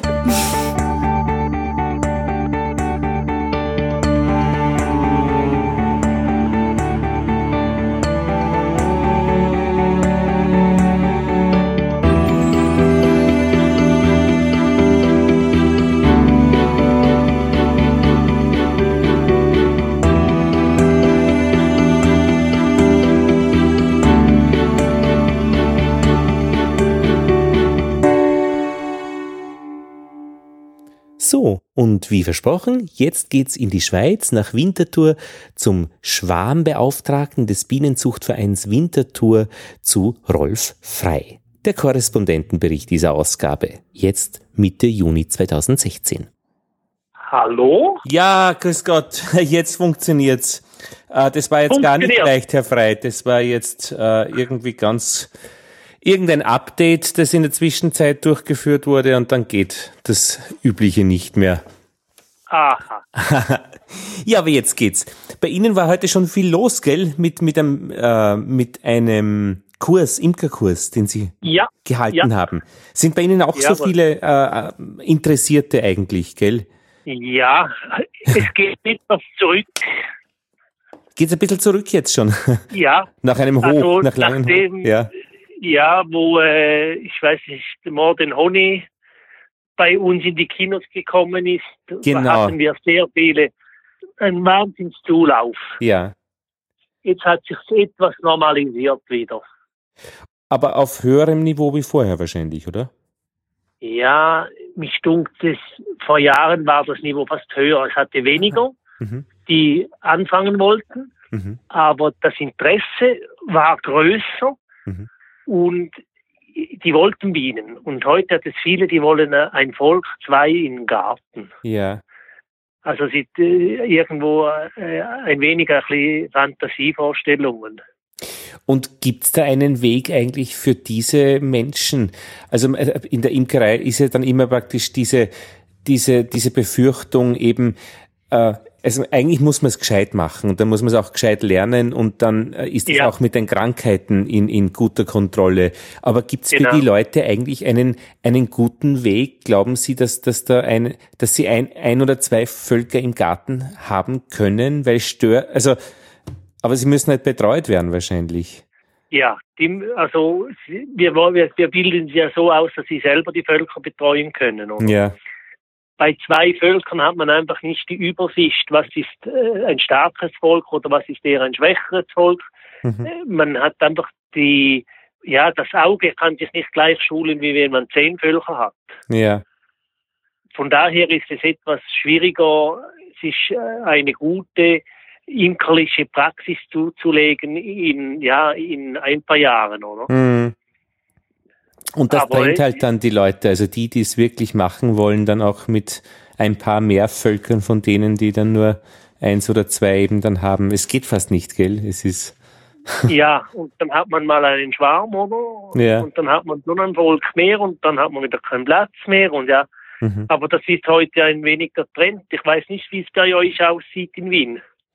Also ich kann immer am Abend, weil ich immer arbeite, so wenig in die Vereine gehen. Das heißt, ich habe jetzt ja. nicht so den letzten Stand.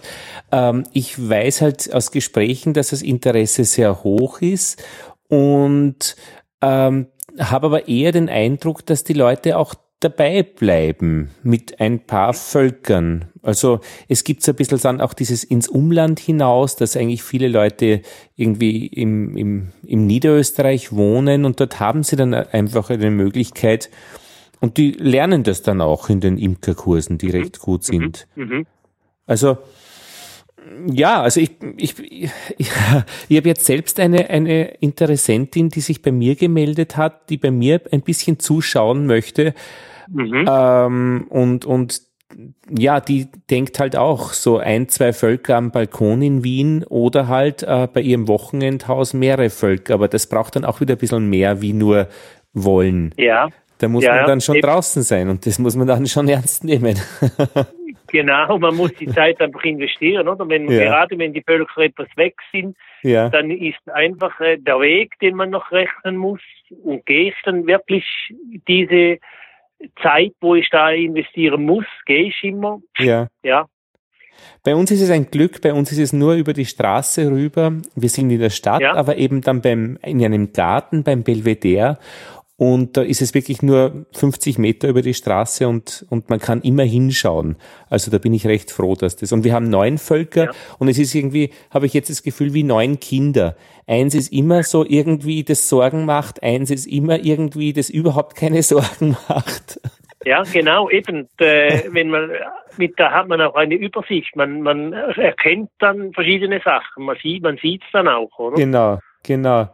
Und wir sind jetzt so zwei, drei Jahre dabei und man macht schon seine Erfahrungen. Also ich habe vor zwei Tagen äh, eine Königin zerdrückt. Also es bricht mir das Herz, aber es ist furchtbar.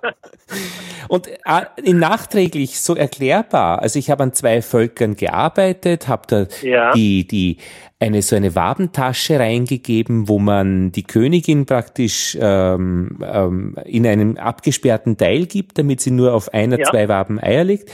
Und ähm, das habe ich gut gemacht bei zwei Völkern, hat alles funktioniert und dann war mir dann schon ein bisschen heiß und habe ein bisschen geschwitzt im Nacken und an der Stirn und am Hut. Dann war es ein bisschen schon durstig äh, und die Finger haben gepickt. Und im dritten Volk dann habe ich hat, das hat mich ein, ein Wirtschaftsvolk mit einer Königin überrascht, äh, mit der ich nicht gerechnet habe. Die war nämlich nicht gezeichnet, wobei ja. eigentlich eine gezeichnete ich erwartet hätte. Und die war auf, auf dem ersten Rähmchen ähm, im Brutraum, wo ich nur zufällig ins Eck geschaut habe. Und dann habe ich gedacht, okay, die sollte ich aber jetzt zeichnen, damit ich sie auch in diese Wabentasche reingeben kann. Und ja, das war der Fehler. Das hätte ich nicht machen sollen. Äh, mit pickigen, klebrigen Fingern zeichnet man keine Königin. Da kann man sie nicht ja. gut, also wenn man sie in, gibt's in, einer, in so einer Klipse gefangen, Metallkäfig, mhm, und dann mhm. habe ich äh, eben sie eh äh, das Blättchen draufgepickt, aber irgendwie ist es ein bisschen verrutscht, dann wollte ich es nur irgendwie verändern und dabei ist eben dann dieses diese Zange aufgegangen, also dieser Käfig ein bisschen und dann war ich hektisch und hab einfach den Hinterleib gequetscht. Furchtbar. Oh je, Nein, schade. entsetzlich. Die Arme, also es die tut mir so leid. Also das ja. geht ja nicht. Man kann nicht einfach die Königin. Na, furchtbar. Und aber das, das glaube, das macht man einmal und nie wieder. Also. Ja, man lernt immer. Schon. Ja. Das ist so. Man das lernt so. immer. Es, man hat nie ausgelernt. Ja. Jetzt könnte ich Sie aber gleich fragen, äh, das war die Königin von einem schönen Wirtschaftsvolk mit, mit zwei, ja. drei Honigräume äh, obendrauf. Was ja. mache ich denn da jetzt? Also einfach nichts tun, oder? Ja, dann geht es einfach 30 Tage, oder? Bis ja. eine Königin nachgezogen ja. ist. Das Beste wäre jetzt äh, nach neun Tagen alle äh, Zellen brechen, oder? Ah. Und eine neue Königin geben. Ach ja, und die gibt's aber schon, oder? Jetzt im Ju an, äh, Ende, ja. Ende Juni gibt ja, ja. sie schon befruchtet ja, ja. auch. Gibt es Befruchtete, oder? Die kann man dann nicht zusetzen. Ja, drei verstehe. Tage im, unter Verschluss ja. zu, dazugeben ja. und dann nach drei Tagen aufbrechen, dass sie sie dann ausfressen können. Ja, genau. Beim Zusetzen habe ich sehr gute Erfahrungen gemacht mit so, diesem Nikot-Waben, äh, mit äh, Käfig, glaube ich, heißt der. Ja, so eine Fläche, genau. die man dann über die Brut verdeckelte drüber gibt und die ja. Bienen, die dann dort schlüpfen, kennen dann schon nur die Königin und meistens nach drei Tagen, wenn man reinschaut, hat sie sich eh schon frei äh, gemacht. Irgendwie genau, ist sie genau. dann eh schon. Genau. genau. Aha, und dadurch, dass ich praktisch die, das so mache, bin ich nach neun Tagen schon wieder äh, fest dabei oder ist sie dann mit dem Eierlegen, dann geht's dann weiter, dass ja, man keine Unterbrechung genau. nach hat? Neun, nach neun Tagen kann, kann man die ausnehmen, oder? Also ja. brecht man die Zellen ja. und dann ist man eigentlich quasi nach neun, nach zwölf Tagen so 13, 14 Tagen ja. bist du schon wieder in Eilage, oder? Ja. Man hat dann viel einen kürzeren Unterbruch und sonst geht es ja gut 30 Tage, bis sie dann wieder Eier ja. legt, oder? Und ich meine, das wäre ja schade. Das, und zwar schade wegen der, wegen, wegen was? Wegen der Honigernte letztlich, oder? Ja, ja. Weil sie pflegen dann auch den Honig nicht mehr so schön, oder? Ja. Weil sie dann kein Interesse mehr haben, die sammeln dann auch nicht mehr gleich ja. schön. Ja, ja. Geht dann alles etwas zurück. Ja. Weil ich meine, so lange dauert es ja jetzt nicht mehr mit dem Honig. Also der wird ja in so keine ein, ein Monat wird schon noch laufen, oder? Also bei uns ja, auch, ja. Ja, also das heißt, die zahlt sich schon. Ja, Entschuldigung, ja. Ja, wir haben das erste Mal jetzt auch geschleudert. Ja. Und ja, jetzt warten wir noch etwas auf den Sommerhonig. Genau. Ja, bei uns das Gleiche. jetzt hat die Linde, die Linde hat zu blühen, zu blühen begonnen jetzt bei uns. Bei euch schon? In Wien, ja. Wir sind da ah, immer so nein. zwei, drei Wochen vor Österreich irgendwie, vor dem Rest. Ja. Vom Westen. Und, wir sind noch, wir ja. hinken hinterher. Bei uns kommt die Linde erst. Ja, nur ist keine Schande. nee. Man muss warten können. Genau. ja, wie ist es denn äh, gegangen bei euch äh, bisher äh, in dem Jahr? Ja, was, was soll man sagen? Unterschiedlich. ja. Es gab schon schönere Jahre. Aha. Also es war, dieses Jahr war sehr schleppend. Ja, im schleppend. Frühling. Aha. Ja, der, der Winter war eigentlich warm, dann hat man das Gefühl gehabt, ja, im Februar hat es schon angefangen, Druck zu geben. Ja. Und dann Mitte Februar ging das Wetter ja wieder zurück, wurde genau. kalt. Mhm. Da ging nichts mehr groß. Dann der März war auch sehr durchzogen. April war auch nicht so vom wahnsinnigen, von warmen Tagen eigentlich. Hat immer wieder geregnet. Wo das Blues, das, äh, die Blütenpracht da war, mhm. wurde es kalt und regnerisch. Genau, ja. Ja, der Raps ging eigentlich mehr oder weniger an uns vorbei, ohne große ja. einen Ertrag abzuwerfen. Aber ja, wir sind zufrieden. Schon. Und der ja. Honig schmeckt gut, oder? also bei uns ja. kann ich nur Gutes berichten. Gut. Ja? der, der kommt gut, ja. Und doch für dieses, eigentlich für diesen schlechten Frühling, der so nass war und immer wieder kalt, war eigentlich der Ertrag recht schön. Ja. Und recht, ja, ja. was bedeutet recht schön bei euch? Ja, die einen haben jetzt gesagt, sie haben 26 Kilo ja. bei einem Volk gehabt, bei einem, bei anderen gar keines. Also so im Schnitt kann man sagen, so zwischen so 15, 16 Kilo äh, Frühlingshonig hat man. Ah ja. Ja. Bei uns war es so, wir, ähm, ja, zehn, äh, zehn Kilo eigentlich nur. Wobei bei, äh, ja, mir noch die Erfahrung fehlt, das irgendwie zu optimieren. Aber das war halt das, was wir bei vier Völkern so ungefähr 40 Kilo dann ähm, verkaufbarer Honig eigentlich mhm. gekriegt haben. Also eher weniger, wie ich erwartet habe eigentlich. Ja, eben ja. Der, der Frühling war einfach sehr, sehr schleppend. Es war nicht so, ja, aber. Aber es ist gut, das regnet auch immer wieder, weil das braucht das äh, Grundwasser eh. Also so und und ich glaube für den Nektar ist es auch ganz gut, wenn immer wieder auch, wenn es nicht zu trocken ist, gell, bei den bei den Blüten. Ist genau für die Linde, für die Winterlinde ist es sehr gut. Die hat gern nasse Füße. Ja. sie, sie gibt dann mehr Honig. Ja. Also die Honig schöner, wenn sie äh, nasse Füße hat, sagt man. Ja. Und ja, und für die Blütenpracht ist schon so. Also äh, ab und zu Regen ist gut, aber so viel Regen und wir haben dann immer so stark Regen. Ja. Und sehr kalt einfach immer wieder. Ja, ja, genau, genau, diese Kälte. Mhm. Diese Kälte, die ist, äh, ja, die macht einem bald ein wenig auch zu schaffen. Mhm. Aber so ist dann wieder eigentlich jedes Jahr anders und, und immer wieder ja. überraschend auch. Ja, ja. genau. Die ein, also. Von dem her, ich bin absolut zufrieden, was gegeben hat. Ja. Wie die viel, Völker sind gesund. Wie viele haben Sie denn, Herr Frei? Ich habe eigene 50. Ja. Und 10 Völker am Lehrbienenstand. Ah ja. Ja, wo ich auch noch betreue. Beim Bienenzuchtverein Winterthur. Ihr seid super ja. organisiert, tolle Homepage, alles da.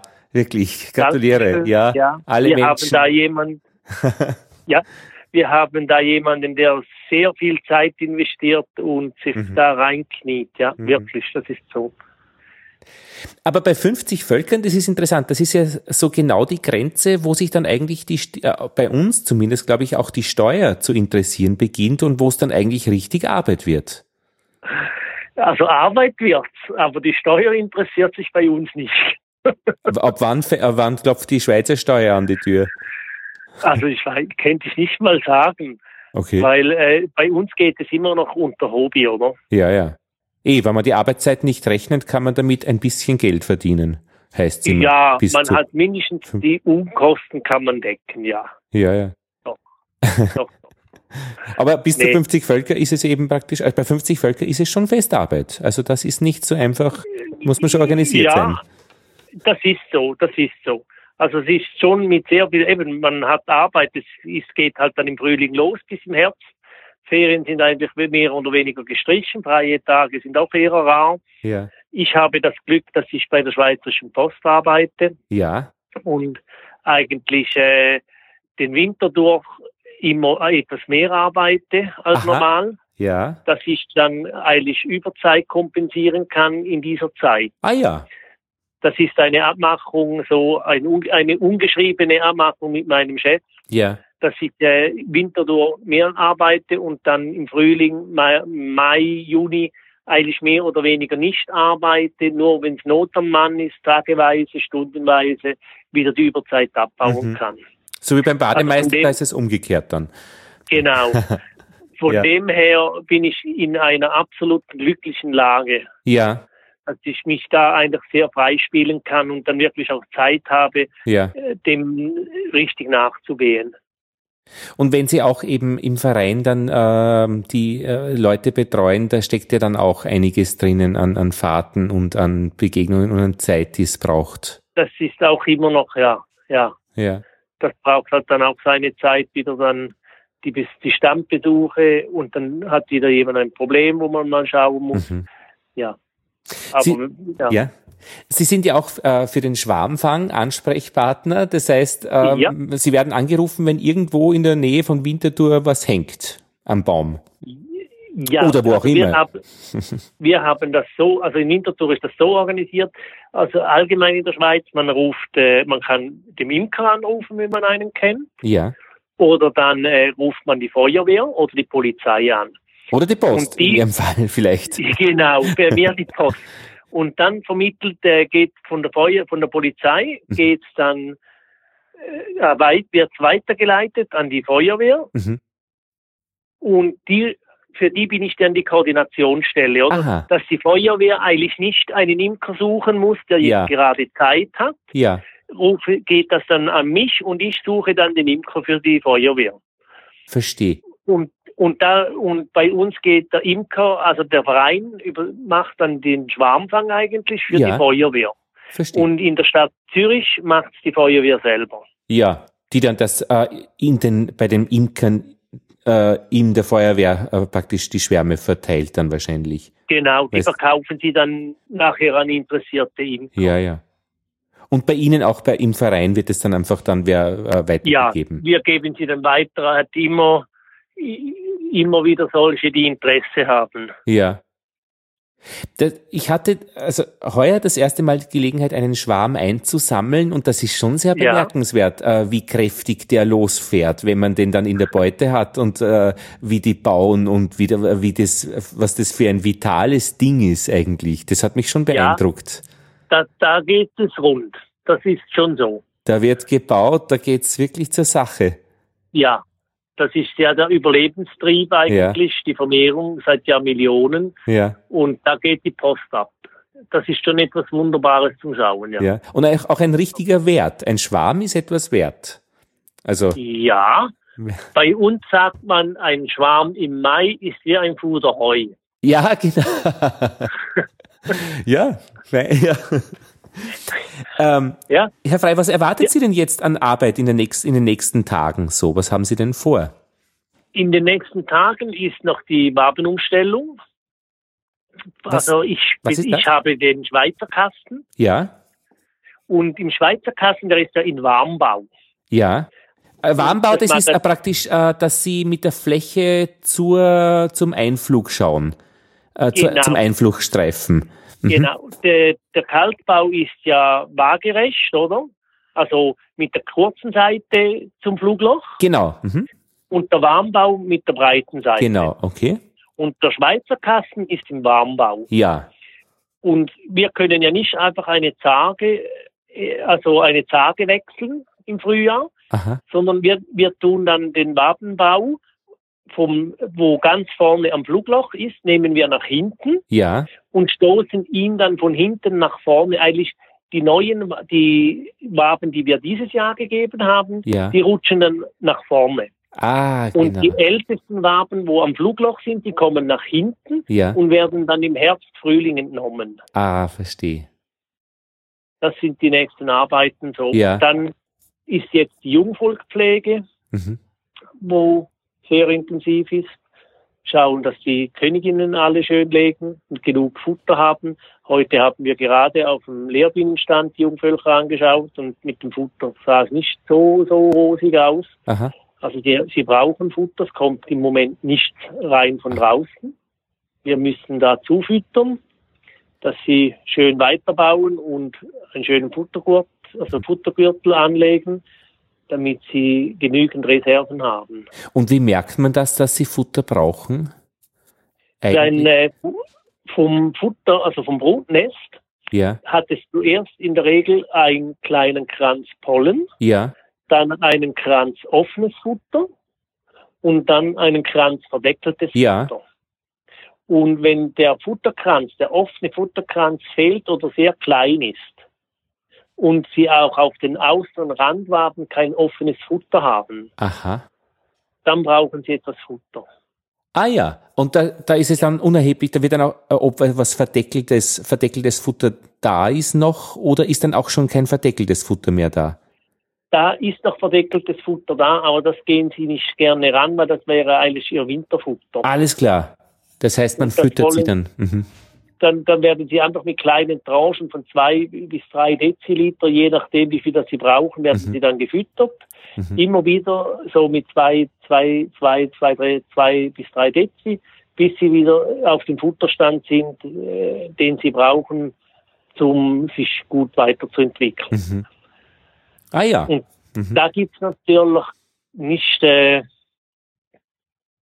äh, keinen Honig mehr, oder? Ja. Ja, das sind aber dann die, die Jungvölker praktisch, bei denen Das, das sind ist. dann die jungen Sender, die jungen Völker für nächstes Jahr, genau. Genau. Und Das die, sind dann- die Starter.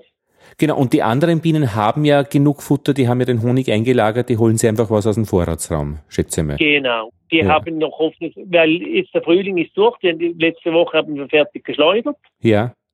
Und man belässt ihnen ja immer noch etwas offenes Futter drin im Honigraum, ja. damit sie noch Futter haben. Und da haben sie alle noch etwas offenes Futter, genügend zwei bis drei Kilo mindestens pro Volk offenes Futter. Und unten haben sie noch schöne Futterkränze, wo sie noch zehren können, ja. Ja. Die sollten eigentlich im Moment über die Runden kommen. Und dann geht es dann schon langsam richtig Juli. Ja, genau. Sommerhonig. Ja. Schauen, wie es da aussieht. Ob es noch was gibt oder nicht. Wenn es so weiter regnet, wird es da nicht so viel geben. Ja. Und dann wird abgeräumt und die Varroa-Behandlung vorbereitet. Ja. Ja. Dass wir da Gezeiten dann die Varroa-Behandlung machen können. Ja. Und wie machen Sie das, wenn ich fragen darf? Ich mache das mit äh, Ameisensäure, mhm.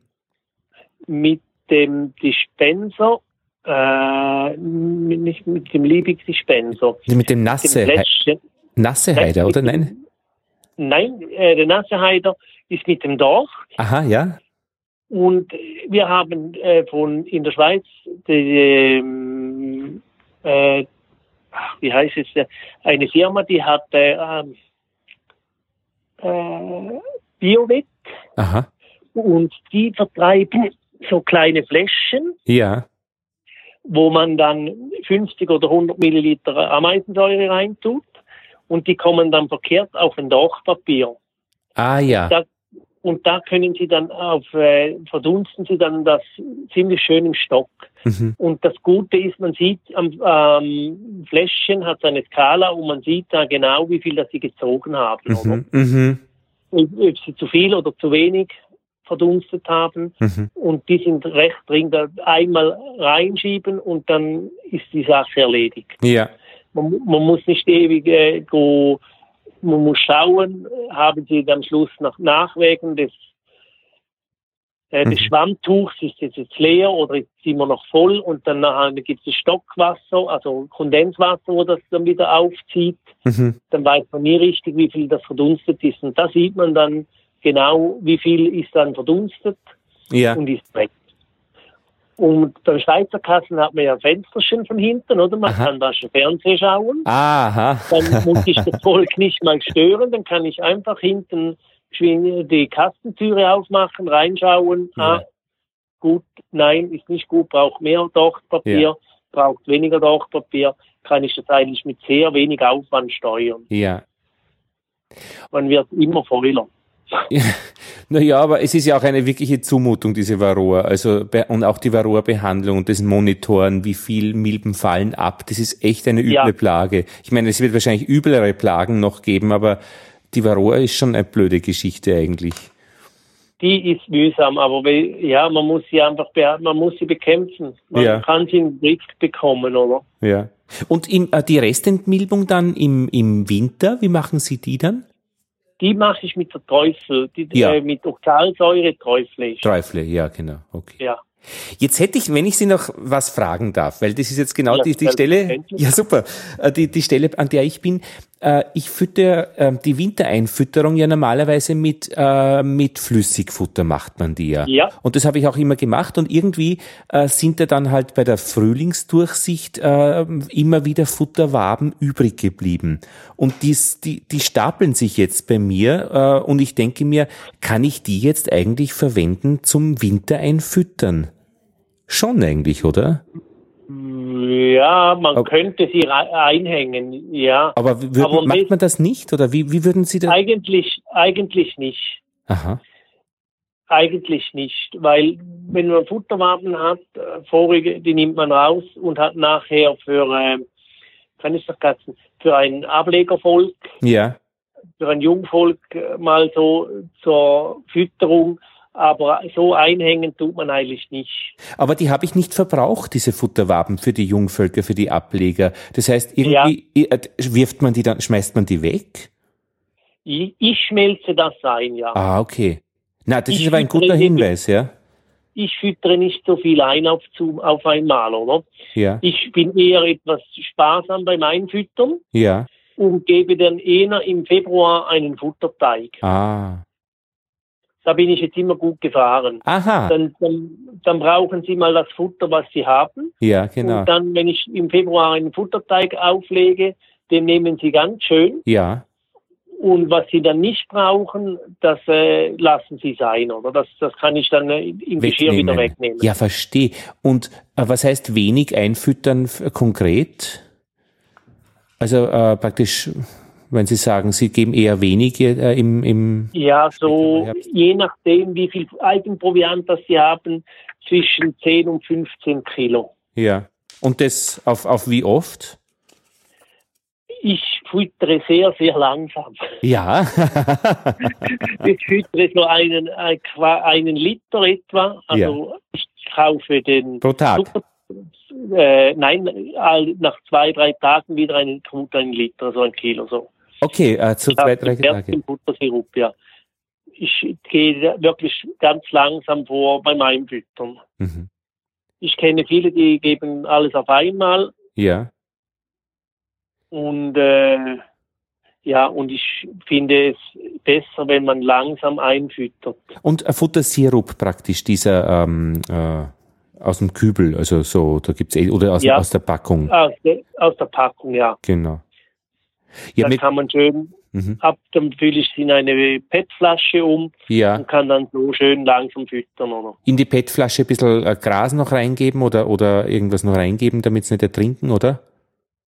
Nee, wir haben Futtergefäße äh, hinten, die sogenannten Leuenbergerle, ah. wo sie wie eine kleine Tränke haben. Ah, okay. Die, die Bienen können von innen her hinein und dann hat es einen kleinen Holzsteg drin, also ein kleines Holzstück, das ja. schwimmt dann aus. Ja. Und nach, nach, vorne, wo die Flasche reinkommt, wo da, das Zuckerwasser dann liegt, mhm. da ist dann eigentlich wie eine tränke. Tränke. Ja, ja, und dann wo holen dann sie. Durch, äh, durch Ritzen, durch Spalte, die der Zucker nach vorne läuft zu den mhm. Bienen und sie können da aufs Holz eigentlich fast aufs Holz stehen ja, ja. und dann das Zuckerwasser gut abnehmen. Ja. Ha.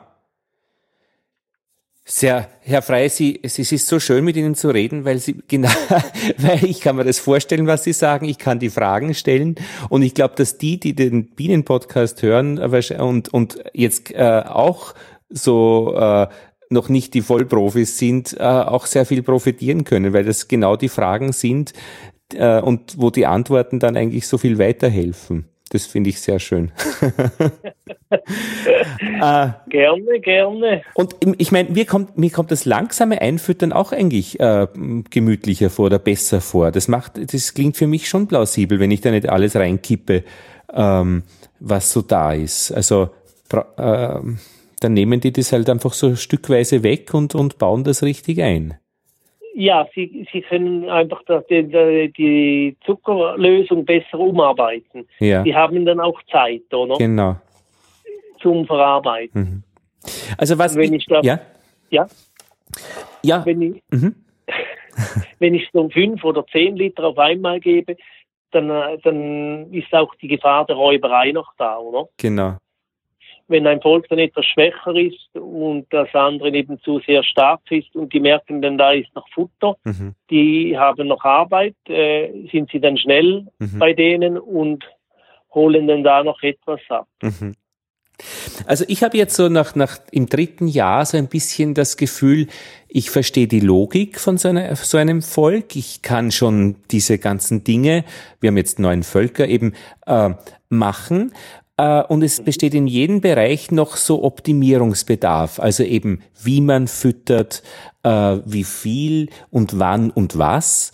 Und bei mir, worauf ich ein bisschen jetzt schauen möchte, ist eben auch dieser, ich glaube, wie man sagt, wie sagt man, Wabenumtrieb, den Sie beschrieben haben, praktisch von hinten nach vorne, damit es ja. nicht so kunterbunt durcheinander ist äh, im, im, in der Beute mit, mit alten und neuen und ähm, mit Anfangsstreifen dann auch im, im wie sagt man, Wildbau, nicht Wildbau, äh, ja, im Naturbau. Äh, Naturbau. Genau. Ja. Und dann mit Mittelwände, da ist noch gar keine Logik bei mir. Das ist noch zu kompliziert im Kopf. Ich kann mir das noch, diese, diese, diese, da ist ja auch ein Lauf durchs Jahr eben, den Sie auch beschrieben haben. Genau. Das geht noch Im, nicht bei mir, ja. Ja, im Magazin haben Sie dann eindeutig, also ein äh, ja, ja, eine Jumbo. Brutzagen. Zander Jumbo ist die Brutzage, äh, also ein sehr großes ja. Format und dann eben die Honigräume mit, äh, äh, mit Zander Flachzage. Jawohl, jawohl. Und das also ist bei den, ja. mhm. bei den zweizagigen Magazinen kann man ja gut dass er den unteren im Frühling im März den unteren äh, Brutraum entnehmen. Da genau. hat er dann keine Brut drin. Genau. Und dann kann man obendrauf wieder eigentlich äh, eine neue Zage stellen, ja. wo sie dann wieder frisch bauen können. Ja. Und beim großen Ding, da, ja, da ist dann halt etwas schwieriger. Ja, da braucht es einfach ein bisschen, aber das scheitert eher noch in meinem Kopf. Also ja. die, diese die Logik zu verstehen, also in welche Richtung das rutscht und wo man dann genau was erweitert oder verändert. Aber da bin ich zuversichtlich, dass das, dass das auch ganz gut funktionieren wird. Das kommt schon. Ja. also es braucht alles seine Zeit. Ja, so wie beim Einfüttern. Das ist so, ja. Aber es, es war schon eine steile Lernkurve die letzten zwei Jahre. Also das ist schon nicht so ganz nebenbei. Das glaube ich gerne, ja. Da. Wenn man so von Null einsteigt, ist es zuerst einmal ein Wahnsinnsvolumen an Wissen, das man vermittelt bekommt. Ja. Was man alles äh, muss, äh, ja, auf was man alles schauen muss. Und dann steht man plötzlich alleine vor den Völkern und ja, dann geht's ja. los. Ja. Ui, jetzt, wie sieht's aus? Was mache ich jetzt? Wie genau. muss ich jetzt? Was hat er mal gesagt? Ach ja. Und da empfehle ich meinen Kursteilnehmern immer, lest, lest, liest. Ja. Den Winter durch, die Fachliteratur. Ja, ja. Von vorne bis hinten.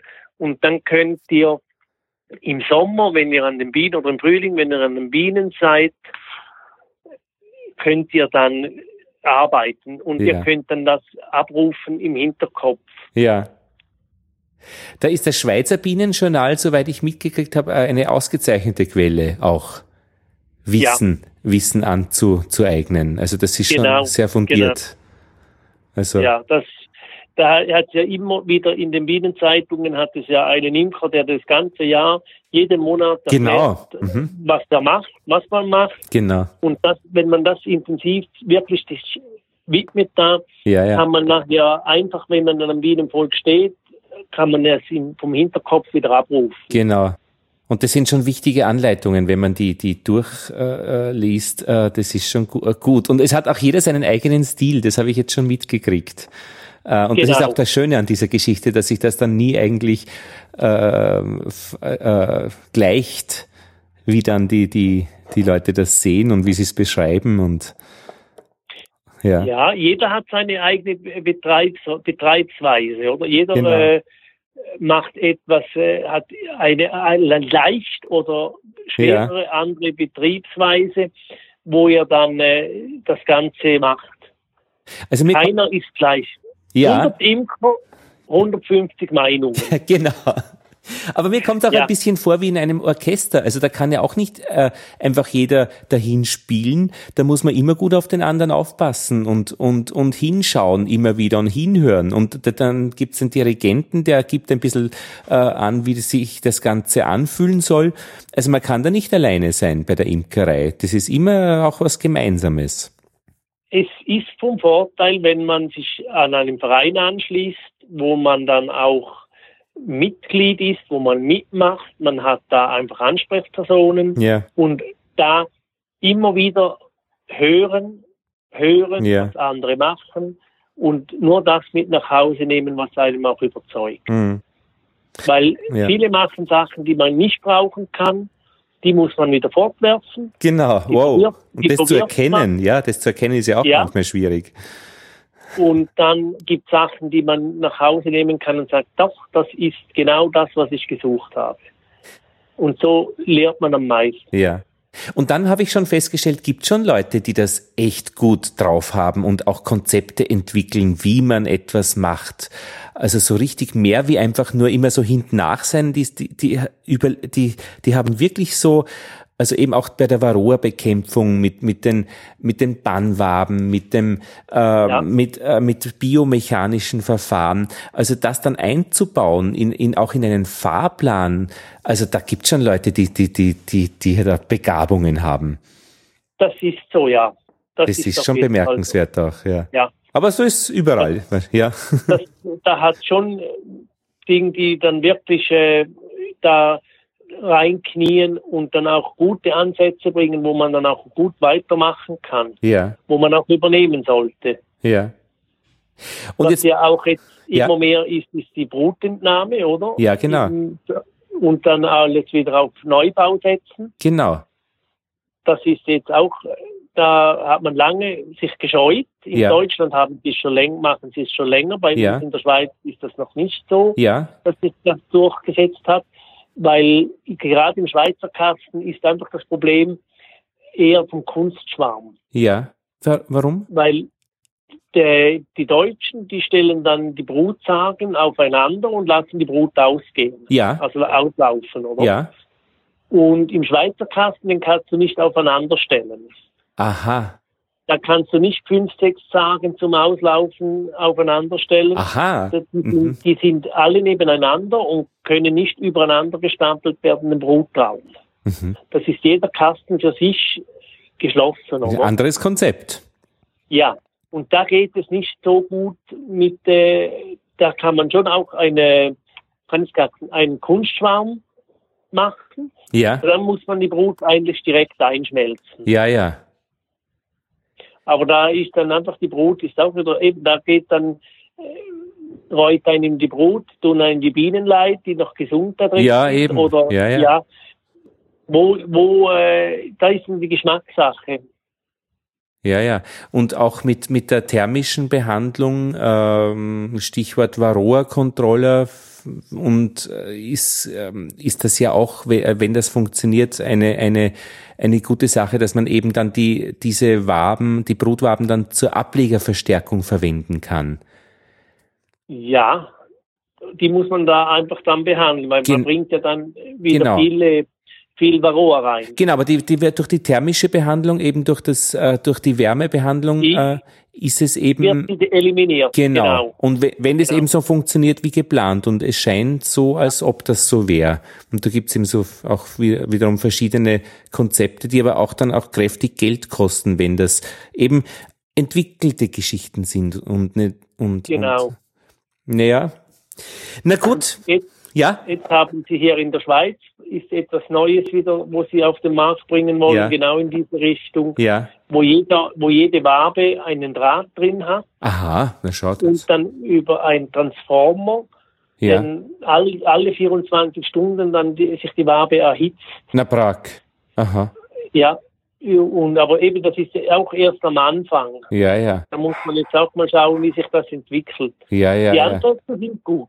Ja, ja, interessant.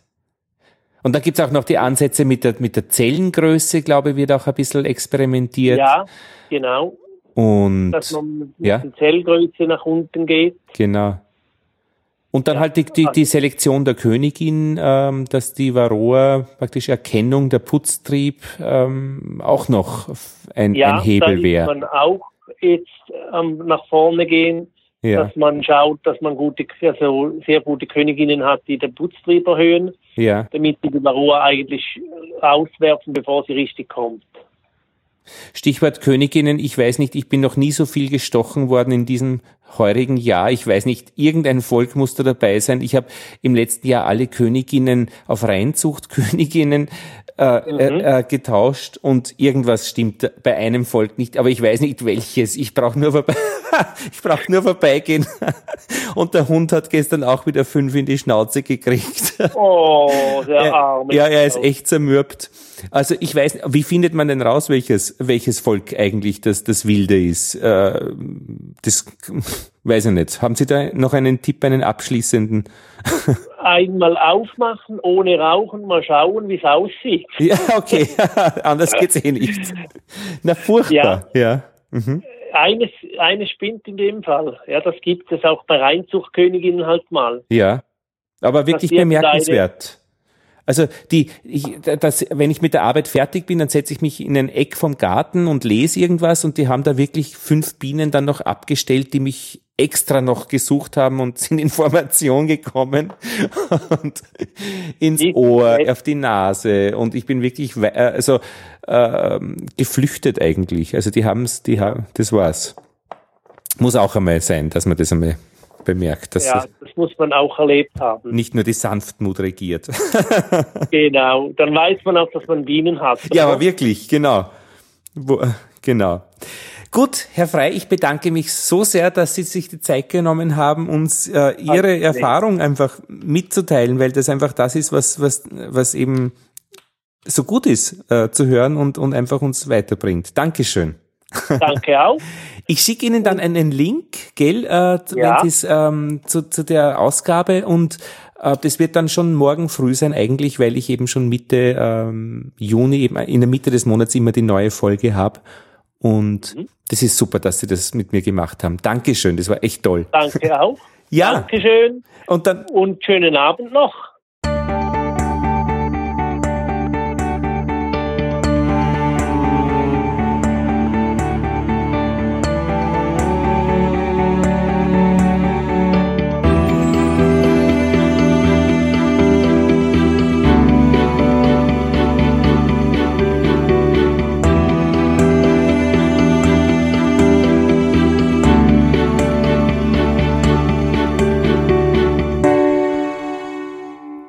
Das waren die Bienengespräche. Vielen Dank fürs Zuhören. Wie gesagt, erste Phase ist jetzt fertig, die ersten 26 Episoden. Dann kommt jetzt die Sommerpause bis September und ab September starten wir dann in Phase 2 mit äh, Episoden, die erscheinen dann, wenn sie herbeifliegen. Das war's. Lothar Bodingbauer verabschiedet sich.